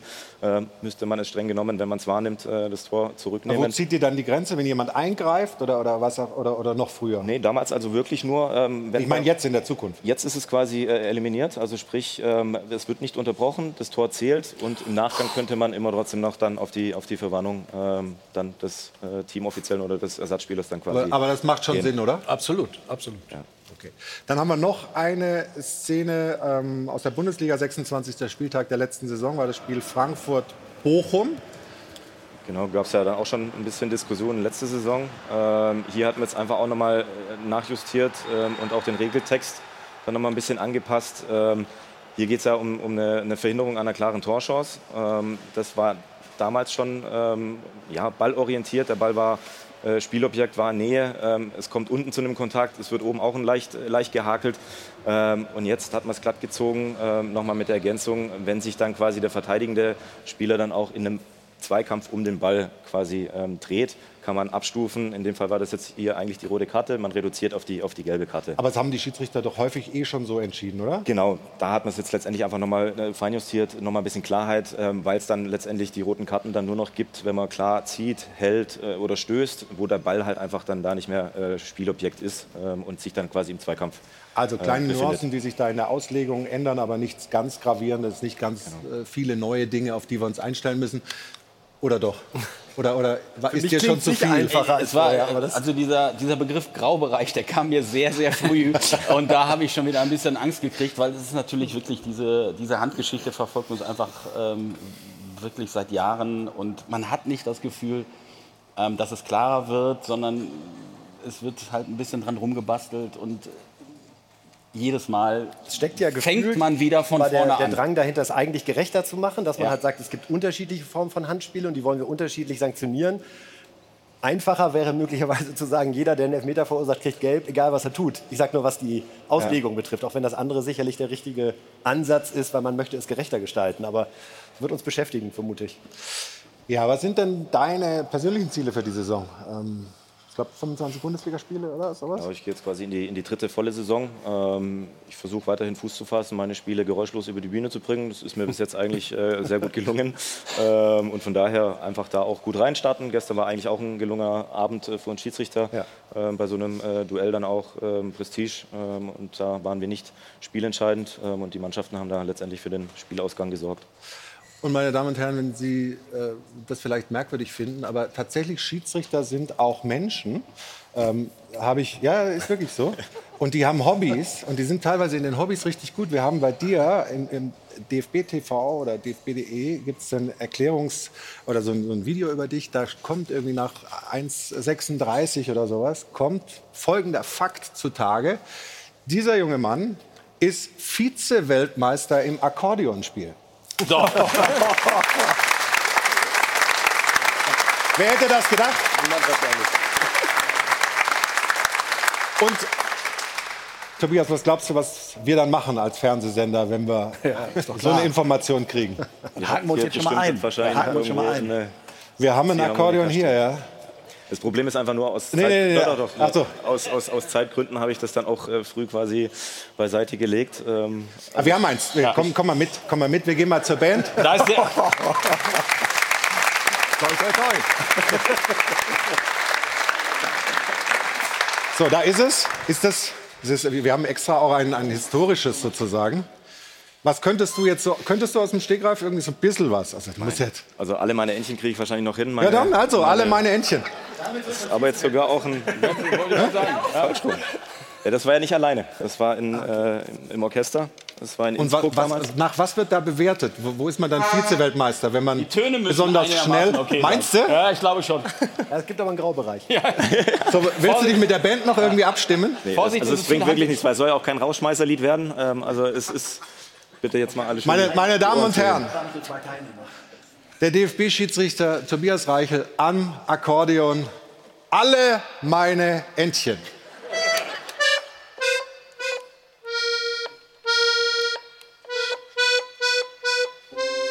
Nicht ganz. Ja, fast. Aber ich lasse es. Ich würde sagen, das ist Vorrunden aus, aber vielleicht. ich brauche den Videoassistenten. Ja. Also, Tobias, wir, ja, also will dich jetzt auch nicht über Gebühr strapazieren. Ich weiß, dass ich dich da überfahren habe. Das war sehr, sehr, sehr, sehr schön, dass du hier bist. Ich wünsche dir für die Bundesliga-Saison ein ruhigeres Händchen als hier ja. am Akkordeon und bedanke mich für den Besuch. Irgendwas fällt hier runter. Was ist das? Deine Orden, Bargeld. Also ich komm, krieg's nicht hoch. Egal. Danke dir für den Besuch. Vielen Dank. Viel Erfolg und schön, dass du den Spaß mitgemacht hast. Das war unsere Rubrik. Da hören wir doch mal dem Schiedsrichter beim Akkordeonspielen zu. Danke. Da fragen wir doch mal den Schiri. Wurde präsentiert von Das Örtliche. Ohne Ö fehlt dir was. Also Tobias Reichel hat den Spaß mitgemacht, freut mich sehr. Und wir haben es ja vorhin schon gesagt, wir wollen uns natürlich auch den DFB-Nationalmannschaften und natürlich der Nationalmannschaft der Herren zuwenden. Denn schließlich steht da im Sommer eine Heim-EM an und man macht sich berechtigterweise Sorgen um die Qualität des deutschen Fußballs.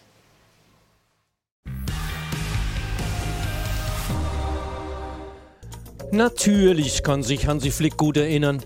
Er war ja dabei, als die deutsche Nationalmannschaft 2014 Weltmeister wurde, als Assistent von Bundestrainer Löw, der nur vier Jahre danach das WM-Desaster in Russland mitverantwortete. Erstes Vorrundenaus in der DFB-Geschichte.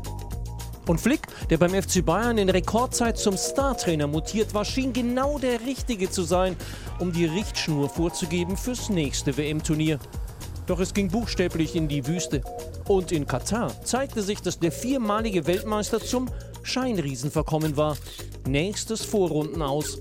Aber statt den Bundestrainer in Frage zu stellen, installierten der neue DFB-Präsident Neuendorf und sein Vize Watzke den guten alten Rudi Völler als Sportdirektor.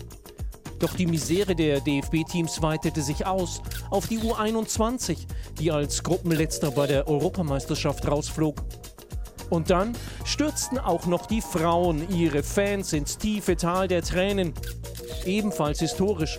Das allererste Ausscheiden in einer Vorrunde bei der noch laufenden Weltmeisterschaft.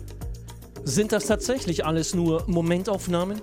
Kann Flick die Messlatte wieder höher legen oder nicht?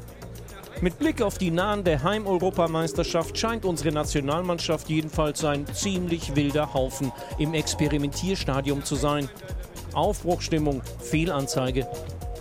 Statt Vorfreude regiert die Angst vor der nächsten Blamage.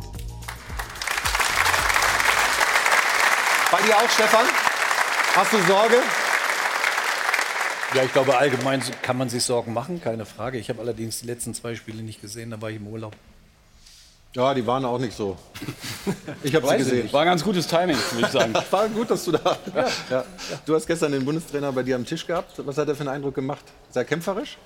Kämpferisch, aber ähm, ich glaube auch ein bisschen nervös, weil ähm, der DFB hat ja sehr viel Druck auf diese äh, zwei September-Länderspiele selbst gelegt, hat immer gesagt, also dann ist auch Japan, das, Ex genau, das Experimentieren vorbei und äh, dann geht es richtig los und äh, dann sehen wir auch das Gerüst der Mannschaft und äh, das sind jetzt auch keine Gegner, wo man so richtig sagen kann, da gibt es Ja. einen Kantersieg, sondern da muss auch erstmal was geliefert werden. Und die Frage ist ja dann auch, was passiert, wenn es schief geht? Also wenn auch, kann es gegen Frankreich verlieren, dass man auch gegen Japan verlieren kann, äh, wissen wir aus der der Historie. gesehen, ähm, aber das Wie ist ja das Entscheidende, weil diese Euphorie, merkt man ja auch in Deutschland, ist komplett weg. Also man ist eher wirklich mit Sorge behaftet. Und ähm, die Lupe liegt wirklich sehr auf diesen beiden Spielen. Und das wissen auch alle Verantwortlichen. Und deswegen, mh, glaube ich, ist die Anspannung echt spürbar. Sind das, um in der Bildschlagzeilensprache zu bleiben, Endspiele für Flick? Auf jeden Fall. Ich glaube auch, dass es nicht um das Wie geht. Falls wir beide Spiele verlieren, kann ich mir schwer vorstellen, auf welcher Basis äh, Hansi Flick Bundestrainer bleiben sollte. Er hat jetzt von 16 Spielen vier gewonnen. Es ist keinerlei Besserung in Sicht. Äh, Er reagiert dünnhäutig auf Kritik, hat das als dreist und unverschämt dargestellt bei seinem letzten Auftritt vor einigen Wochen. Und hat lange experimentiert, ich finde viel zu lange experimentiert und da wertvolle Zeit verstreichen lassen. Und jetzt sind diese beiden Spiele aus meiner Sicht extrem undankbar. Ja, Japan hat er vor einem Jahr äh, bei der WM erlebt und das ist eine Mannschaft, die da nicht so hinkommt und sagt, wir kicken ein bisschen mit, sondern die wissen, in Japan bedeutet es wahnsinnig viel, wenn man Deutschland schlagen kann. Und bei den Franzosen muss man immer damit rechnen, wenn die plötzlich Lust kriegen, dann kann das auch so eine Klatsche werden, wie sie damals Jogi Löw in Spanien kassiert hat äh, mit 6 zu 0. Und dass man dann Anfang September sagt, na ja, aber das waren jetzt ja Japan und macht- Frankreich das und jetzt gucken wir noch mal, kann ich mir eigentlich nicht vorstellen und ich fände es auch richtig, weil da sind wir dann schon irgendwann beim Leistungsprinzip und wenn die Bilanz dann heißen sollte, vier Siege aus 18 Spielen, können wir nicht sagen, das wird eine gute Euro. Ja. Also ich habe mich dabei ertappt äh, bei der Bewertung äh, Misserfolg der Frauen, Misserfolg der Herren, äh, dass äh, die Frauen bei mir einen viel größeren Kredit hatten, ähm, weil sie am Ende ähm, sich äh, ja auch ganz anders präsentieren drumherum und ähm, ähm, sich, ähm, ja, ich sag mal, es macht Spaß, den Interviews der Frauen zuzuhören, es macht Spaß insgesamt, wie sie mit den Dingen, mit welcher Offenheit, Lockerheit äh, dort äh, äh, umgegangen worden ist, auf der einen Seite. Und wenn Rudi Völler natürlich sagt, ähm, jetzt entkoppeln wir mal äh, den Sport von der Politik und lasst uns mit Binde und allem in Ruhe, dann muss ich natürlich auch sagen, dann muss ich mich auch an den Ergebnissen messen lassen, wenn ich sage, es geht nur noch um die Ergebnisse. Und dann ist natürlich das Verzeihen äh, natürlich auch schwieriger. Äh, Es gibt ja andere Beispiele, ja, wo Mannschaften, die keinen sportlichen Erfolg haben oder wenig, ja, auch mein früherer Verein der FC St. Pauli, und trotzdem äh, fliegen ihm die Herzen zu. Äh, deshalb meine ich, dass man äh, in der Frage äh, es eben nicht, und das halte ich auch für, für keine gute Idee, äh, das so komplett zu entkoppeln, weil dann geht es genau darum zu sagen, also wenn es nur noch darum geht, dann möchte ich auch bitte die Ergebnisse sehen. Und deswegen wollen wir auch gleich äh, die Diskussion ein bisschen erweitern, um die Frage, haben wir ein systematisches Problem? Was ist eigentlich mit unserem Nachwuchs? Da gibt es ja ein paar neue Ansätze, Einschränkungen des Wettbewerbs, äh, mehr Spaß am Spiel, äh, teilweise auch bei den, bei den älteren Jugendlichen, dann bei den NLZ-Mannschaften kein Abstieg mehr. Was bedeutet das eigentlich? Und wie kriegen wir irgendwie diesen Karren aus dem Dreck und da den Turnaround hin? Diese Frage wollen wir uns stellen. Gleich um 13 Uhr auch noch die Pressekonferenz des FC Bayern. Der neue Neuner ist da. Harry Kane wird sich äh, den Fragen der Pressekolleginnen und Kollegen stellen. Und Sie haben die Chance, was zu gewinnen. Wir sind gleich wieder zurück beim Stahlberg Doppelpass.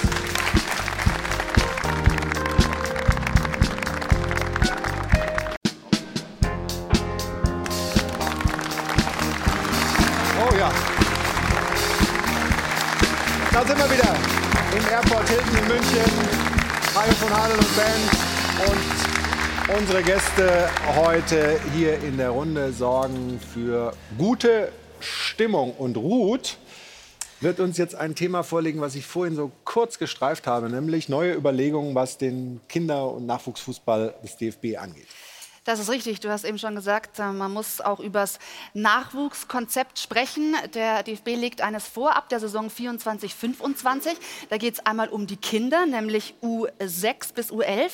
Da wird es dann keine Meisterschaftsrunden mehr geben, sondern Spiele, Nachmittage und Festivals. Also ganz locker lässig. Ziel ist, den Druck rauszunehmen, weniger Leistungsanspruch, weniger taktisches Geplänkel schon früh, sondern tatsächlich erstmal mit Spaß ranzuführen und dann bei den Junioren A und B Junioren Bundesliga wird dann auch ersetzt durch DFB Nachwuchsligen und da sind alle Vereine mit Leistungszentrum gesetzt, bedeutet, man kann gar nicht absteigen.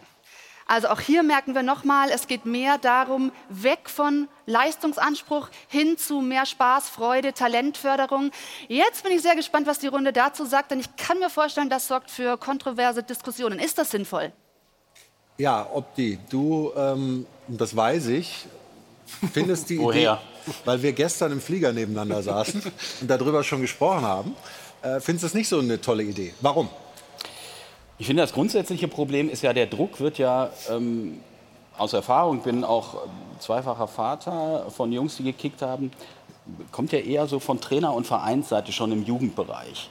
Und äh, ich glaube, man wird da den falschen oder wählt da den falschen Ansatz. Du kannst ja den Kindern nicht den Spaß am, am Ergebnis, am, auch wir sind Tabellenführer, du bist Torschützenkönig nehmen, indem du ähm, da sagst, ähm, Ergebnisse und Tabelle sind jetzt obsolet und lassen wir jetzt sein. Ich finde, man müsste bei der Ausbildung der Trainer, da müsste man ansetzen. Ähm, weil man hat das ja sehr oft so, dass natürlich die Jugendtrainer ähm, also im, im, sehr hohen Bereich natürlich, jeder U17-Trainer möchte gerne irgendwann mal Bundesliga-Trainer werden und so. Das ist nochmal ein anderes Problem, dass da natürlich sehr, sehr viel ähm, Anspruch auch und ähm, Karriereplanung von den Trainern dahinter ist. Aber gerade im Jugendbereich müsstest du eigentlich die Trainer wieder ein bisschen einfangen und sagen, Leute, lasst die Kids kicken, Ball in die Mitte, die sollen Spaß haben. Es sollen auch mal die eingewechselt werden, die jetzt vielleicht nicht die fünf Tore schießen. Aber Bewegung ist wichtig, Spaß am Spiel ist wichtig.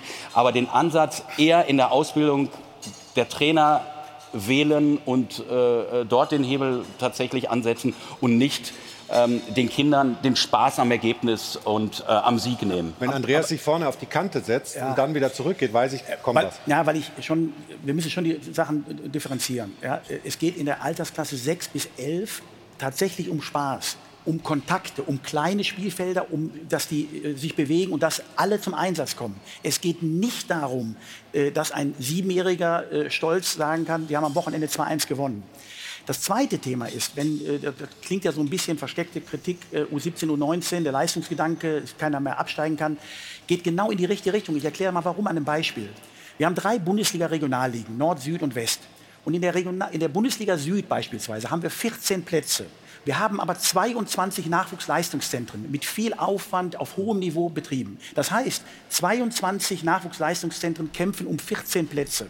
Das führt dazu, dass wenn natürlich dann äh, der Abstiegskampf eingeläutet wird, dass alles versucht wird, die Klasse zu halten. Dann geht es nicht mehr darum, individuell die Spieler auszubilden, sondern dann wird nur noch von Woche zu Woche geguckt. Ist der eine Punkt. Und Eintracht Frankfurt und Freiburg sind beispielsweise schon abgestiegen aus der Bundesliga. Was passiert dann? Dann gehen Spieler weg, weil sie sagen, ich will aber nächstes Jahr wieder Bundesliga spielen. Und dann beginnt ein NLZ-Tourismus in der Frage, weil am Ende die Spieler äh, wechseln. Und es gibt stati belegbare Statistiken, die sagen, je länger die Verweildauer in einem und dem gleichen Verein, desto größer die Wahrscheinlichkeit, dass er oben bei den Profis ankommt. Und im Übrigen, äh, Bellingham und Musiala, ja, äh, die ja nun wirklich nicht bekannt dafür sind, dass sie Pflaumen sind, ja, äh, haben genau in diesem System in England sind sie groß geworden, äh, ohne Abstieg. Und deswegen finde ich, das ist mir zu kurz äh, gesprungen. Wir müssen, und da bin ich dabei, wir müssen, was das Thema Trainer angeht, wir müssen die Trainer von dem Druck befreien, dass sie das Gefühl haben, wenn ich jetzt hier verliere oder absteige, ist mein Job weg. Trainer in den Bereichen haben die Aufgabe, nicht von Woche zu Woche Spieler äh, so zu drillen, dass sie am Wochenende gewinnen, sondern die Ausbildungszeit ist eine viel längere. Es geht nicht um das Wochenendergebnis. Wir müssen in drei Jahren vorbereitet werden für den Seniorenbereich. Und dann wird abgerechnet und dann kommen die Spiele. Aber in diesem, in diesem Moment, wenn man oder in diesem Modell, wenn man davon spricht, dass es keinen Abstieg und keinen Aufstieg geben soll, das ist ja ein Modell wie in den amerikanischen Profiligen sozusagen. Da funktioniert das Ganze auch und trotzdem gibt es ja da Tabellenführer und trotzdem gibt es ja da, ist das Ganze trotzdem leistungsorientiert. Und wenn jemand einfach keine gute Arbeit leistet, dann darf man auch das feststellen. Aber Herr Holzer, es finde, gibt im weiterhin deutsche Meisterschaften. Deswegen bitte kü- kü- äh, kümmert euch um die Konzepte. Nein. Es gibt auch weiterhin die deutsche Meisterschaft. Und es wird weiterhin... Ich rede ja von ganz grundsätzlich. Und aber wenn wir im Jugendbereich sind, und da will ich ganz kurz darauf zurückkommen, es muss doch Kindern auch gelehrt werden, dass, es, wie, dass man mit Verlieren umgeht beispielsweise. Also Gewinnen und Verlieren sind Dinge, die gehören zum Leben dazu. Und da kann ich doch nicht sagen, jetzt mache ich da mal Lulli Lulli Tralala in diesem Kinderbereich, sondern da muss man schon irgendwann mal das ja Ganze nicht. Äh, denen auch beibringen. Nein, also das, ist, das ist mir wirklich zu oberflächlich, weil am Ende geht es darum, in den Altersklassen 6, 7, 8, 9, dass sie am Ende nicht Lulli spielen, sondern dass sie spielen überhaupt. Das heißt, dass sie jeden oder in der, in der äh, Wettkampfsituation, ich sage es bewusst in anderen Abführungen, Kontakt haben. Wir haben bis vor vielen Jahren oder vor einigen Jahren haben wir 11 gegen 11, haben Zehnjährige über den ganzen Platz gespielt. Auf große Tore mit großen Bällen. Da hat ein Spieler äh, hat äh, zweimal den Ball berührt in, in, in 40 Minuten. Wenn das der Weg Ja, ist, und dann haben wir uns Ansätze. Wir reden jetzt von zwei verschiedenen Dingen. Kane dreimal. So, Ja. Aber nein, ich will damit nur sagen, es geht in den, in den Bereichen darum, dass wir die Kinder bei der Stange halten, dass die Kinder sich bewegen, dass die Kinder Spaß daran haben. Und es geht nicht darum, dass ein Siebenjähriger, äh, dass es für den entscheidend sein muss, dass er am Wochenende stolz erklären kann, dass er 2-1 gewonnen hat gegen den Nachbarverein.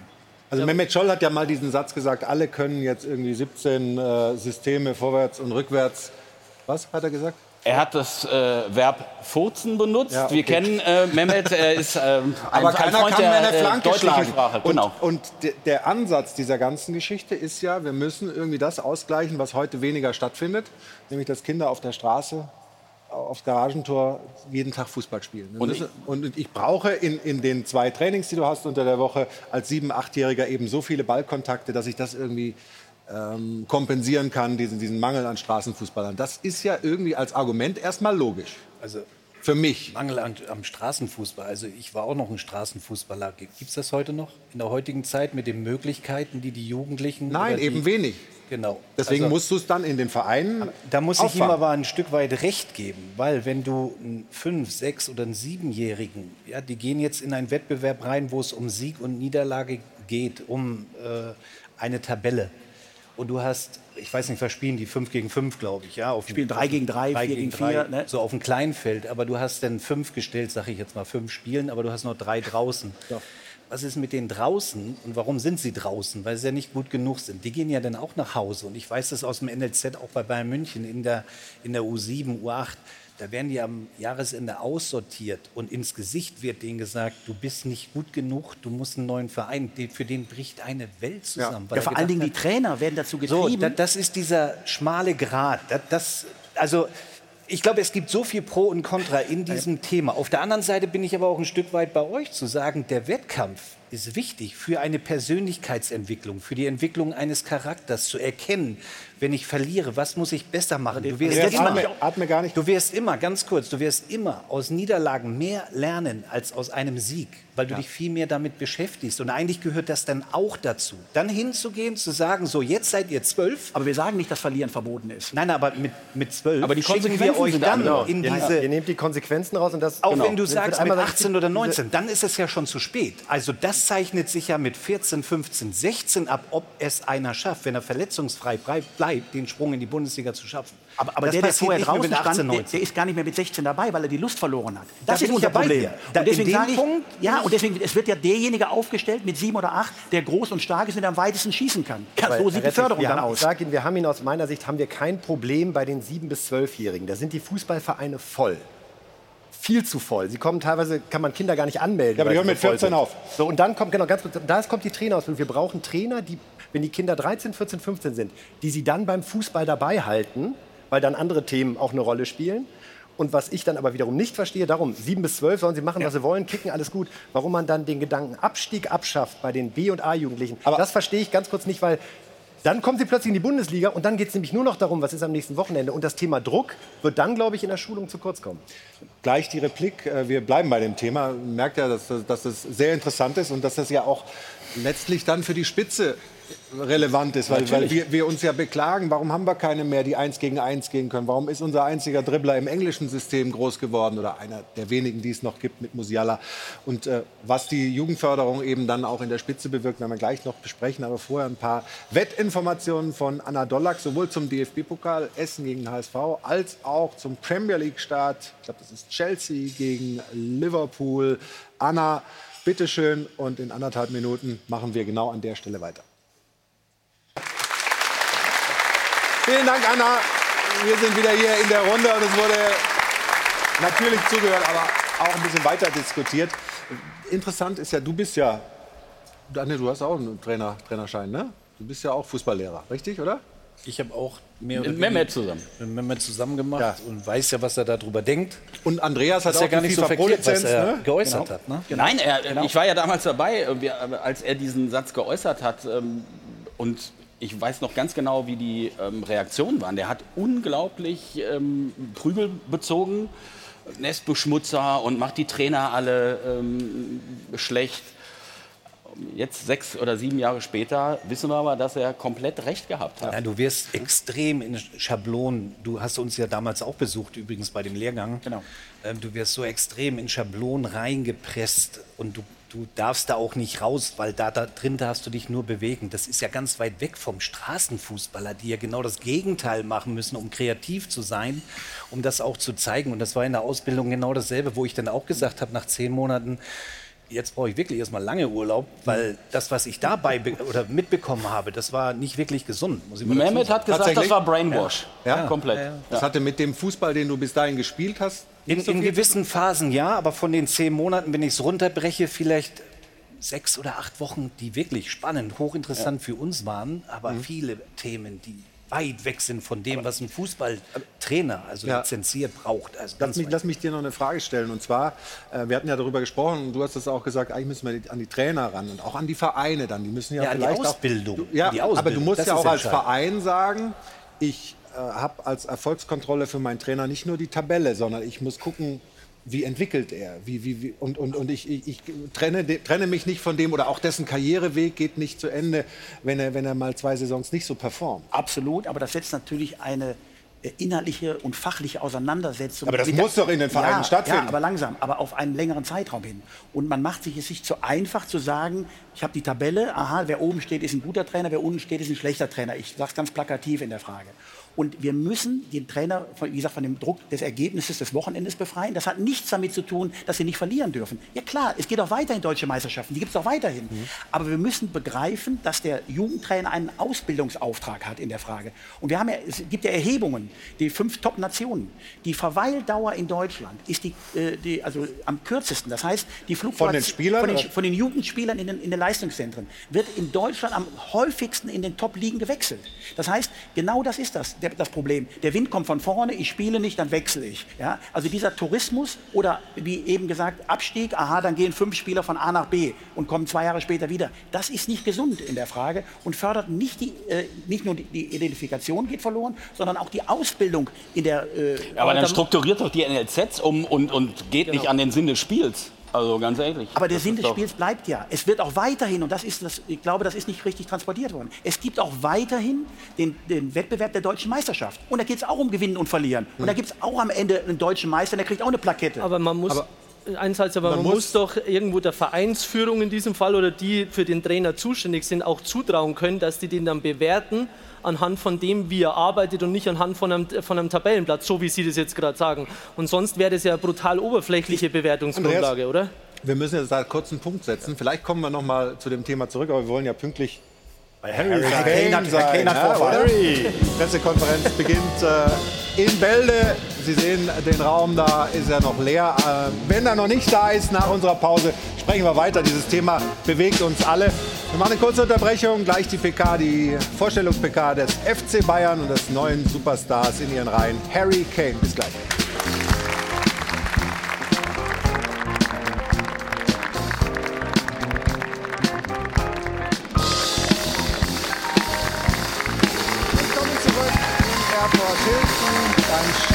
Die erste Sendung der neuen Saison und auch in dieser Saison haben wir natürlich die Frage der Woche gestellt und sind jetzt sehr gespannt, Ruth, was du für Ergebnisse mitbringst. Ja, das ist auch tatsächlich sehr interessant. Wir wollten ja wissen, ob unsere User nachvollziehen können, dass man eben so viel Geld für Harry Kane ausgibt. Und es hält sich wirklich total die Waage. Fast 50-50, 49 zu 51. Also ein bisschen weniger sagen, er wird es durch Tore zurückzahlen und die andere Hälfte nein, viel zu viel Geld für einen 30-Jährigen. Ein paar Tweets lese ich mal vor. Also der hier ist äh, vollkommen überzeugt von, von ähm, Harry Kane, sagt zusammen mit Haaland der beste Neuner der Welt. Ein Spieler wie ihn mit so einer Qualität und Strahlkraft kriegt man heutzutage eben nicht für weniger. Und da wird der Charakter, die Kopfballstärke, die Abschlussqualitäten genannt. Dann gibt es aber natürlich diverse, die sagen, boah, das muss er natürlich erst mal beweisen. Es ist ja auch sein erster Wechsel überhaupt dann auch noch ins Ausland. Und hier sagt einer, wäre er jetzt zwei Jahre jünger, dann hätte er ein besseres Gefühl, aber so macht er sich Sorgen um die finanzielle Stabilität des FCB und glaubt nämlich, dass das komplette Gehaltsgefüge eben dann nach oben verlagert wird. Also durchaus 50-50. Jetzt sind wir natürlich noch sehr gespannt, was Sie am Dopafon sagen, liebe Zuschauer. Für die Bundesliga finde ich es toll, dass der gute Mann gekommen ist, der Kane. Aber über 100 Millionen für so einen älteren Herrn auszugeben, weiß ich nicht so ganz. Im Großen und Ganzen ist das schon okay. Die Spieler heute, man sieht es an Ronaldo, Messi oder Lewandowski, können noch bis über 35 spielen. Als Bayern-Fan bin ich stolz, dass Harry Kane jetzt bei Bayern unterschrieben hat und auch dort spielen will. Aber 100 Millionen ist er nicht wert. Es ist kein Fußballer 100 Millionen wert. Kane ist ein Spieler, der auf dem Höhepunkt seiner Karriere ist und er ist in jedem Fall das Geld wert, das Bayern für ihn bezahlt hat. Ob der Spieler das wert ist, entscheidet der Markt. Die Bayern brauchten einen Mittelstürmer und die Bayern haben ja das Geld. Soweit also Ihre Meinung sowohl am Dupafon als auch im Netz. Und wir sehen es ja eingeblendet. Noch ist der Pressekonferenzraum leer. Ähm, der Georg hat gerade Informationen, brandheiße Informationen bekommen.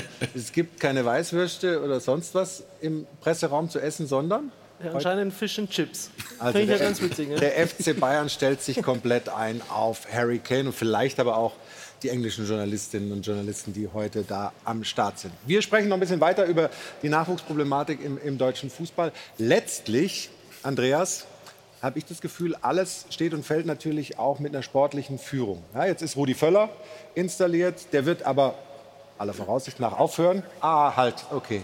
Das müssen wir da, dann äh, unterbrechen. Harry Kane ja. ist da. Jetzt wollen wir hören, wie er sich vorstellt. The King has Bitte entered schön. the building.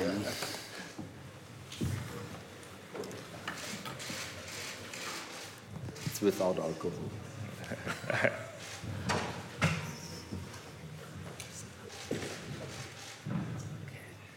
Ja, ein herzliches Willkommen Ihnen allen hier in der Allianz Arena von München und überall natürlich. Der FC Bayern freut sich sehr, heute Harry Kane als Neuzugang vorzustellen.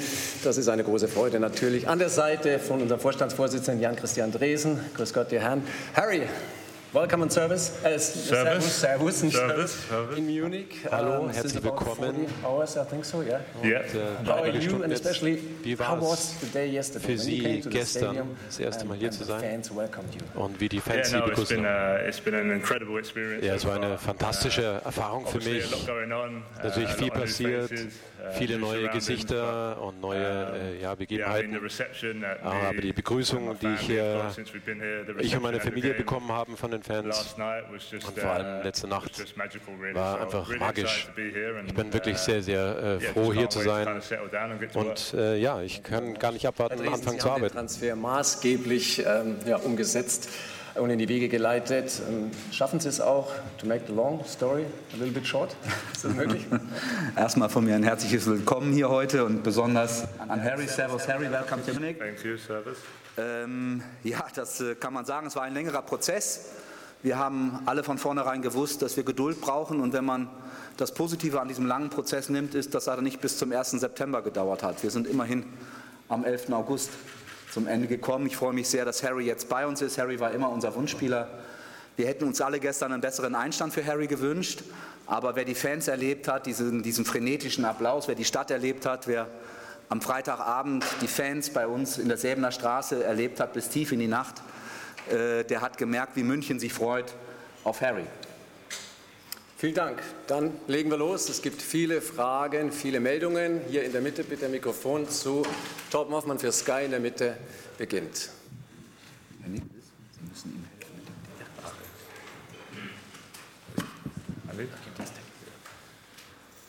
Welcome, uh, Harry. Um, what were the main reason? Was waren die Hauptgründe, dass Sie England Tottenham verloren haben? Verlassen haben. Ich wollte ja, mich immer weiterentwickeln und äh, meine Limits äh, erreichen und wollte einfach äh, noch eine neue Erfahrung machen. Und, und ich will auf dem höchsten Niveau spielen. Ich will in der Champions League spielen und ich will um jede, jedes Jahr um äh, Titel spielen. Und deswegen bin ich nach äh, Bayern gekommen, einer der größten Clubs der Welt. Und es, die geben mir definitiv die Möglichkeit dazu. RTL das Mikrofon bitte ganz nach oben, ja.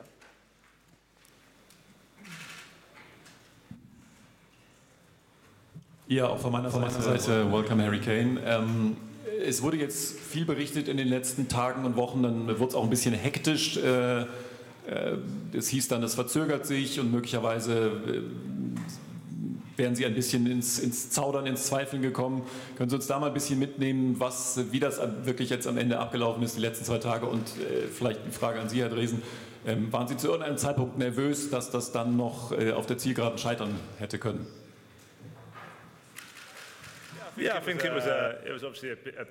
Ja, es war natürlich sehr, sehr ähm, ja, Uh, anstrengende Tage, Wochen und ähm, es ist sozusagen mein erster großer Transfer, in dem ich involviert bin natürlich. Ähm, es war, ging auf und ab und ähm, ich bin einfach nicht so froh, dass ich hier bin. Uh, und ähm, ich wünsche Tottenham alle Beste und wünsche auch äh, Daniel Levy äh, alles Gute.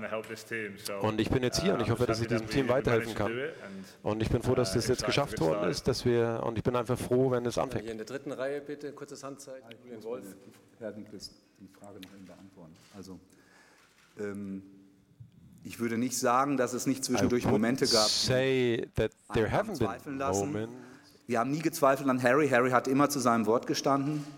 Und äh, da waren wir uns sicher äh, von Anfang an.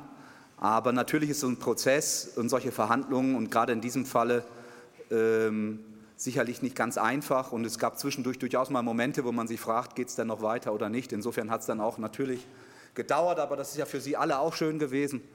Das hat dann auch entsprechend ja ein bisschen für die Auflage beigetragen. Dann jetzt dritte Reihe, Julian Wolf für die Welt, bitte. Ja, hallo Harry, auch willkommen von mir.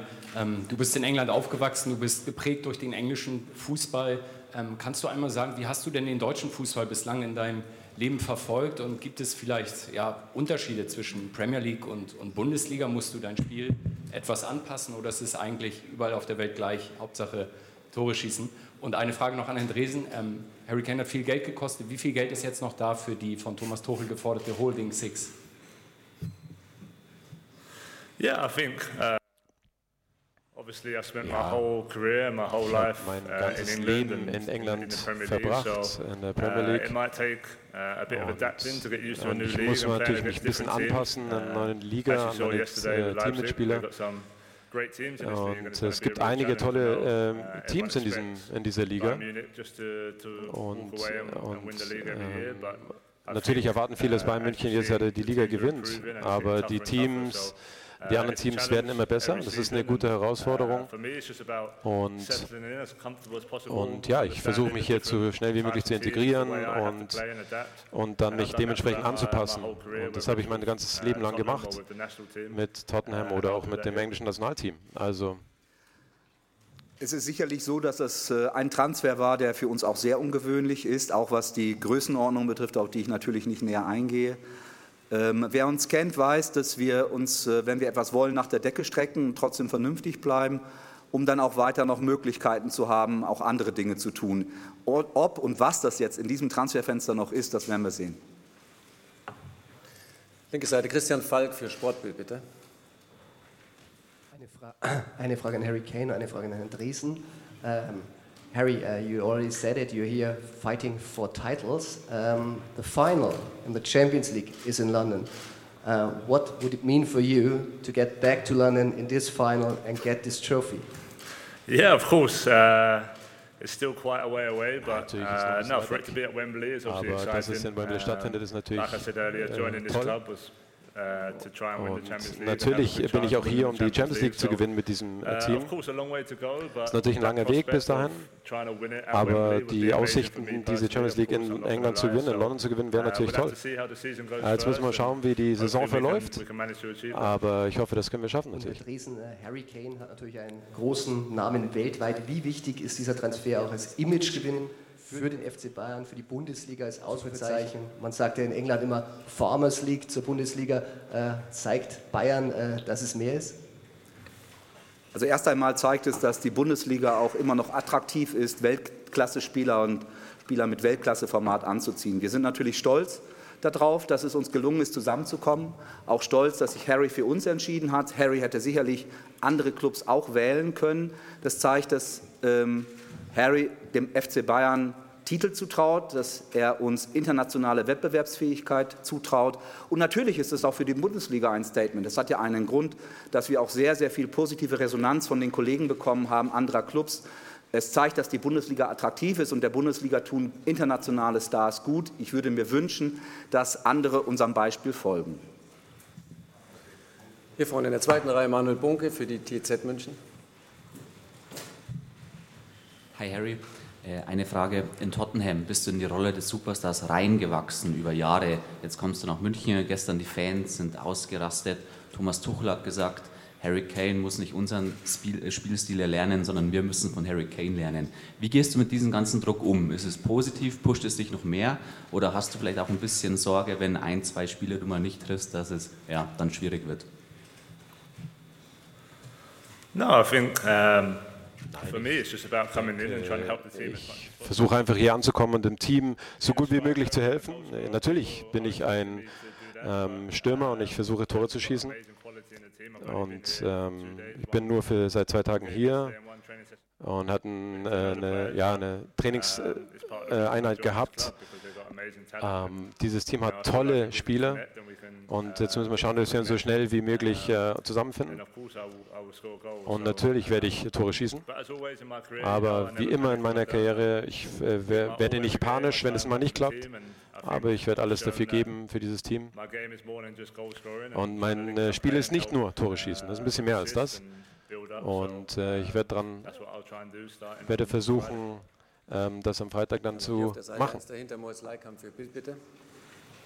Also der erste Eindruck von dieser Pressekonferenz von Harry Kane. Wer Lust hat, auf sport1.de im Second Screen kann man das äh, weiter verfolgen. Erste Einordnung von euch. Sehr gutes Englisch. Äh, wer denn der Kollege Christian Falk oder Harry Kane? Oder Harry Kane? Nein, ich finde, da sitzt einer, der offenbar große Lust hat mhm. auf den FC Bayern. Und auch dieser Gedanke von meinem Kollegen Christian Falk, dass das Champions League-Finale nächstes Jahr in London ist und ja in zwei Jahren hier in München, ja. eröffnet sicherlich auch nochmal eine Perspektive, die ich bei Fußballern nie ganz unterschätzen würde, wenn sie sich überlegen, äh, zu welchem Zeitpunkt sie wechseln, weil das schon verlockend ist. Sonst hat er ja nicht so richtig gerade was rausgelassen. Ja, ja, das stimmt nach einem 0-3 im Supercup, ja, Champions League Finale. Die Latte ist ein bisschen ja, hoch nach gestern. Sagen, also das wird noch ein, ein zäher Weg. Das wird ein zäher Weg. Hat er ja auch gesagt. Ja, ja. Das ist ein langer, langer Weg.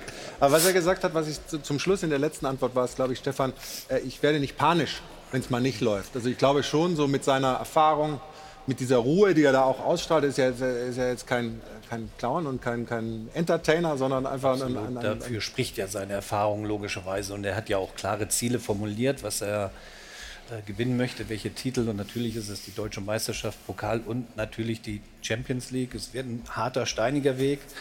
Ähm, aber auch trotz dieser Niederlage gestern, ähm, ich glaube, dass die Bayern insgesamt wissen, was sie zu tun haben, um am Freitag perfekt in die Bundesliga zu starten. Tuchel hat ja schon eine Einsatzgarantie gegeben, logischerweise ja, für immer. Harry Kane, spielt immer. Und das ist ja auch vollkommen richtig.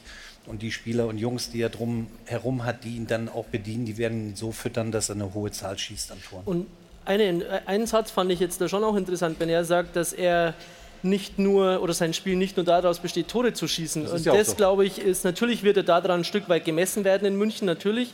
Aber ich glaube, für den FC Bayern ist es unheimlich wertvoll, einen Spieler zu haben, der die ganze Offensive wieder strukturiert. Wenn du einen Zielspieler hast, der auch ballsicher ist, mhm. weil in dem Moment können die Nebenleute und die Männer um ihn herum wachsen. Und das, glaube ich, bringt dieser ganzen Mannschaft enorm viel dann. Springen wir mal zum DFB-Pokal. Da läuft die erste Runde. Ähm, da gab es die ersten Überraschungen für eine. Das haben wir ganz zu Anfang äh, der Sendung gesagt. Dann ein Verein von dir gesorgt. Viktoria Köln schlägt in der Nachspielzeit. Hier sehen wir das Tor. Den SV Werder Bremen 3 zu 2. Das ist schon ja, großartig. Coole, coole man, Nummer, ne? Ja, man muss sagen, was Olaf Jansen mit dem Team da äh, ja schon seit einiger Zeit äh, vollbracht äh, oder vollbringt, das ist großartig und das, was ich gesehen habe, war es auch nicht ganz unverdient, äh, auch wenn natürlich der Platzverweis äh, nach zehn Minuten in die Karten gespielt hat. Aber man sieht insgesamt beim Pokal, es sind, glaube ich, vier Drittligisten gegen höherklassige Mannschaften weitergekommen. Der Sieg der Viktoria freut mich natürlich am meisten, klar. Und äh, da wackelt der Dom, auch wenn er auf der anderen Rheinseite steht. Und für Werder Bremen, was bedeutet sowas, so ein, so ein Pokal aus Vor-Bundesliga-Start? Also, Schönes Loser-Duell am Freitag. Ja, Bayern gegen Dortmund. ja, gegen Bayern Bremen. gegen Bremen, Entschuldigung. Ja. Wir freuen uns. Gucken viele. Wo wird das übertragen? Ähm, man nee. munkelt ja. ähm, bei uns. Das ist nie gut, wenn du so dann wirklich in die Bundesliga startest, auch finanziell ja nicht. Ne? Also eine nächste Runde zu erreichen ist ja auch nicht gerade Kleingeld für Werder Bremen oder wäre es, da auszuscheiden, aber das musst du jetzt aus den Köpfen rauskriegen. Also und diese Füllkrug-Personalie bleibt, bleibt nicht. Das ist auch immer noch bei Werder schwierig. Ne? Die wird vermutlich ja auch bis zum 31. August äh, laufen. Und äh, klar, ist ein großes Thema in Bremen. Alle wollen wissen, bleibt er jetzt oder geht er jetzt? Ja, insofern eine Szene haben wir noch, das ist der Elfmeter von Bielefeld gegen Bochum. Äh, Bochum ist ja auch raus und ähm, Fabian Klos, äh, Stefan, ähm, werden wir gleich sehen, zwinkert vor der Ausführung, hier, mit dem linken Auge Emanuel Riemann zu und schießt ihn dann links oben rein. Er ist total überzeugt gewesen. Ja? Also Bielefeld weiter, Bochum raus und Dortmund haben wir gestern eine sehr überzeugende Leistung gesehen, oder? Ja, alle anderen im Endeffekt, Dortmund, Leverkusen ja auch, ähm, haben ihre Hausaufgaben gemacht. Ähm, ja, freuen wir uns eigentlich auf nächste Woche, wenn es denn so richtig ans Eingemachte geht. Ihr zeigt ja das erste Spiel am Freitag. Ja, darauf freuen wir uns dann, weil dann haben wir richtige Themen.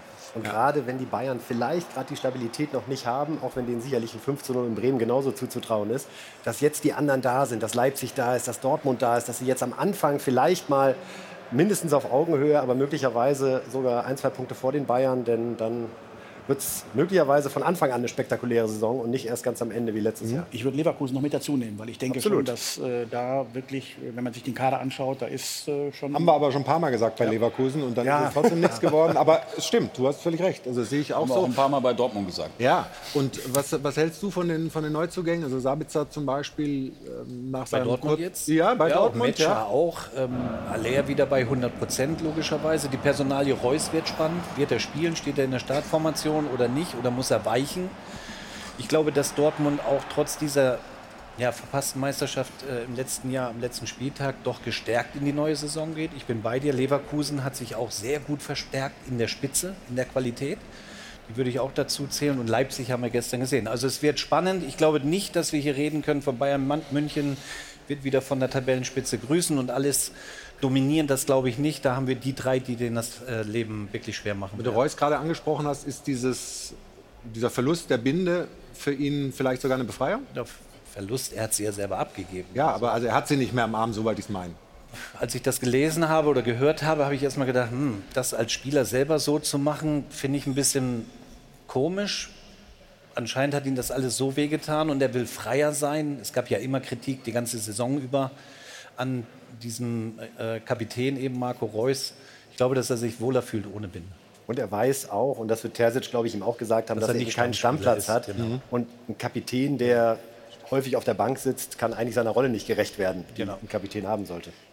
Diese Last-Minute verlorene Meisterschaft, würdest du sagen, das hängt denen noch nach? Oder Edin Terzic hat gestern Abend im Sportstudio äh, ein bisschen drüber gesprochen, die Reaktion der Fans und was sie da gesungen haben und wie tief das bei ihm reingegangen ist und wie viel das bedeutet hat für die Mannschaft. Wirkte zumindest für mich so. Du konntest es ja nicht gucken, du warst ja selber auf Sendung. Ich überlege ähm, gerade, was habe ich eigentlich für, während des Sportstudios gemacht? wirkte für mich so, als ob sie nicht da einen riesen Rucksack aus der letzten Saison mittragen. Würde ich mir natürlich als neutraler äh, Fan wünschen glaube aber, das ist schon ein Brett gewesen. Das hat ja auch Hans-Joachim Watzke gesagt. Also, äh, das war ein Stachel, der ein bisschen tiefer saß als das verlorene Champions League-Finale. Die Chance lag einfach auf dem Silbertablett und ja. dann musst du natürlich so ein Ding auch mal äh, wirklich ziehen. Aber es würde mich wundern, wenn es komplett mit dem ersten Spieltag abgestreift würde. Vielleicht kommt es als Bumerang irgendwann im Laufe der Saison nochmal zurück. Dafür war das einfach zu einschneidend, dieses Saisonfinale. Wir machen noch mal eine kurze Unterbrechung an dieser Position. Wer will, kann natürlich die PK von Harry Kane weiter bei sport1.de verfolgen. Und wir kommen dann nach der Pause noch mal zurück mit einer sehr interessanten und wie ich finde auch sehr wichtigen Aussage, die Alex Zorniger, der Trainer von Kräuter Fürth, gestern nach dem Pokalspiel getätigt hat. Da geht es um Rassismus äh, Angriffe auf einen seiner Spieler. Sollten Sie sich auf jeden Fall anhören. Nach einer kurzen Pause hier bei uns im.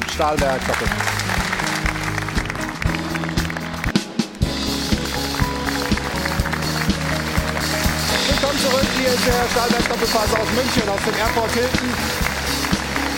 Und wir haben mit Erschrecken festgestellt, mit Erschrecken festgestellt, vor allem Andreas hat das festgestellt, dass wir noch nichts in unser Schweinchen geworfen haben hier aus der Runde. Halt, gleich. Ähm, dafür haben wir aber einen 100-Millionen-Mann verpflichtet, der sich in der Pressekonferenz so geäußert hat. Und vielleicht bringt das uns Geld ins Schweinchen. Wir hören mal rein. Uh, uh, yeah, I'm not too um, ähm, bin mir nicht ganz sicher.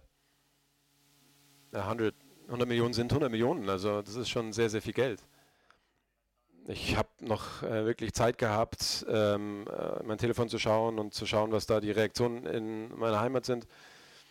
Aber diese ja, äh, Verantwortung fühle ich natürlich ganz klar und es ist sehr, sehr viel Geld. Ähm, und ich versuche das natürlich irgendwie zurückzuzahlen. Ähm, ich versuche äh, das Beste zu machen auf dem Platz, das ist das, was ich kann. Und und ähm, die haben das Geld äh, bezahlt, um halt einfach tolle und große Erfolge zu erreichen. Und das will ich natürlich auch. Also, 100 Millionen sind 100 ja. Millionen. Dafür gibt es bei uns nur 3 Euro, aber immerhin auch ein bisschen was. Und Andreas, du wirst da ja. was rein. Ich hole mir die Kohle vom Kane wieder. Und Rudi Völler hat dir gerade geschrieben, hast du gesagt? Ähm, das war eigentlich eine vertrauliche Information ach so, für dich. Ach so, er hat, ja, das, das war, das hab, ja, Entschuldigung. Bleibt unter uns. Ja, ja deswegen, deswegen sage ich da auch nichts zu. Okay, sehr gut. Gut, du bist bei uns in der Runde angekommen und hast jede Menge Spenden eingesammelt. Oh ja, der Zettel ist voll. Vielen Dank, komme ich gleich dazu. Zuerst äh, natürlich einmal der Hinweis auf unser Tippspiel. Es geht am Freitag wieder los mit der Bundesliga, heißt auch für Harry Kane dann Bundesliga spielen gegen Werder Bremen. Effe, was sagst du? 3-0 Bayern. 3-0 Bayern, klare Sache. Ich habe auch 3 zu 1 getippt. Machen Sie mit. Messen Sie sich mit uns, mit unseren Experten. Das Ganze auf sport1.de. Da gibt es unter anderem Tickets für hier, für den Doppelpass zu gewinnen. Also kommen Sie gerne vorbei. Oder nehmen Sie teil am Dopa on Tour. Das heißt, die ganze Talkrunde geht auf Tour mit Bühnenprogramm. Thomas Helmer moderiert und vielleicht sind wir dann auch in Ihrer Stadt. Über 25 Orte werden dann da bespielt mit dem Doppelpass. So, also das waren mal die Hinweise. Und jetzt der Zettel, der hier voll ist. Über 150 250 Euro haben wir heute bekommen. Vielen Dank. Freibier Sonntag auf der Horbacher Kerb. Geht ja schon mal gut los hier. Gebrüder Hüseni aus der Schweiz, FCB Fanclub Rekordmeister 87 aus Katzbach. Stickerei Tischler bei Kam, TSV Zollhaus aus Kamsdorf, Familie Schulz aus Teterow und Podcast Kopfgewitter. Vielen Dank für die Spenden hier im Doppelpass. Ja, vielen, vielen Dank. Und bevor wir für heute die Pforten schließen, ich habe es Ihnen gesagt, Alexander Zorninger, der Trainer ähm, der Fürther, hat sich gestern nach seinem Pokalspiel sehr deutlich und sehr klar positioniert gegen Rassismus. Und weil wir das für so eine wichtige Message halten, wollen wir auch die Pressekonferenz und seine Aussage dazu in voller Länge spielen. Bitte schön. Um was es auch halt auch geht, ist, wenn äh, einer von meinen Spielern, Julian Green, rassistisch beleidigt wird hier im Stadion, äh, als Affe tituliert wird. Und ähm, ich habe das Glück gehabt, jetzt ein paar Jahre im Ausland zu sein. Und ich weiß, wie wichtig es einfach ist, dass man, dass man als Land das Gefühl hat, man hält zusammen. Ähm, und wenn dann der eine oder andere Vollpfosten meint, er müsste tatsächlich hier jemand rassistisch beleidigen, dann kann man jetzt wieder auf der DFB und macht nochmal eine Respekt, ähm, ähm, äh, wie nennt man es, Maßnahme. Ja. Es geht darum, dass wir und dass wir selber Charakter zeigen. Ja. Dass wir sagen, das Stadion war relativ gut besucht, ich würde mal sagen, vielleicht 95 Prozent ausverkauft. Ja, da war kein Punkt, wo du dich aus dem Staub machen hast können. Da hat jeder gehört, was der andere sagt. Und wenn dann halt auch noch dritte, vierte, fünfte Mal Affe zum Spieler sagt, dann muss ich halt sagen, halt die Klappe, ich kann es nicht mehr hören. Ja, ich will einfach nicht glauben, dass unser Land, egal wo, ja, ob, ob, ob, ähm, ob, ob, in, ob in, in, in, in Fürth, ob in, ob in Nürnberg, ob in, in Rostock, ob irgendwo, ja, dass, dass wir tatsächlich nur in einer Zeit leben, wo irgendjemand denkt, er selber wäre mehr wert wie ein anderer. Ja, und wenn es nicht aus dem Grund ist, was man ja auch schon oft gehört hat, ja, das ist halt einfach nur so hingesagt, dann ist es noch schlimmer. Ja, aufstehen und sagen, das geht nicht. Ja, wir sind ein tolles Land und dementsprechend müssen wir uns auch, müssen wir uns auch präsentieren. Ja, wenn man das nicht macht, dann kriegt das, das braune Gesochse, ja, das auch noch im, im, im Bundestag sitzt, immer mehr Oberwasser und das darf einfach nicht passieren. Und das ist der Job von uns und nicht von irgendwelchen Regierungen oder irgendwelche Institutionen.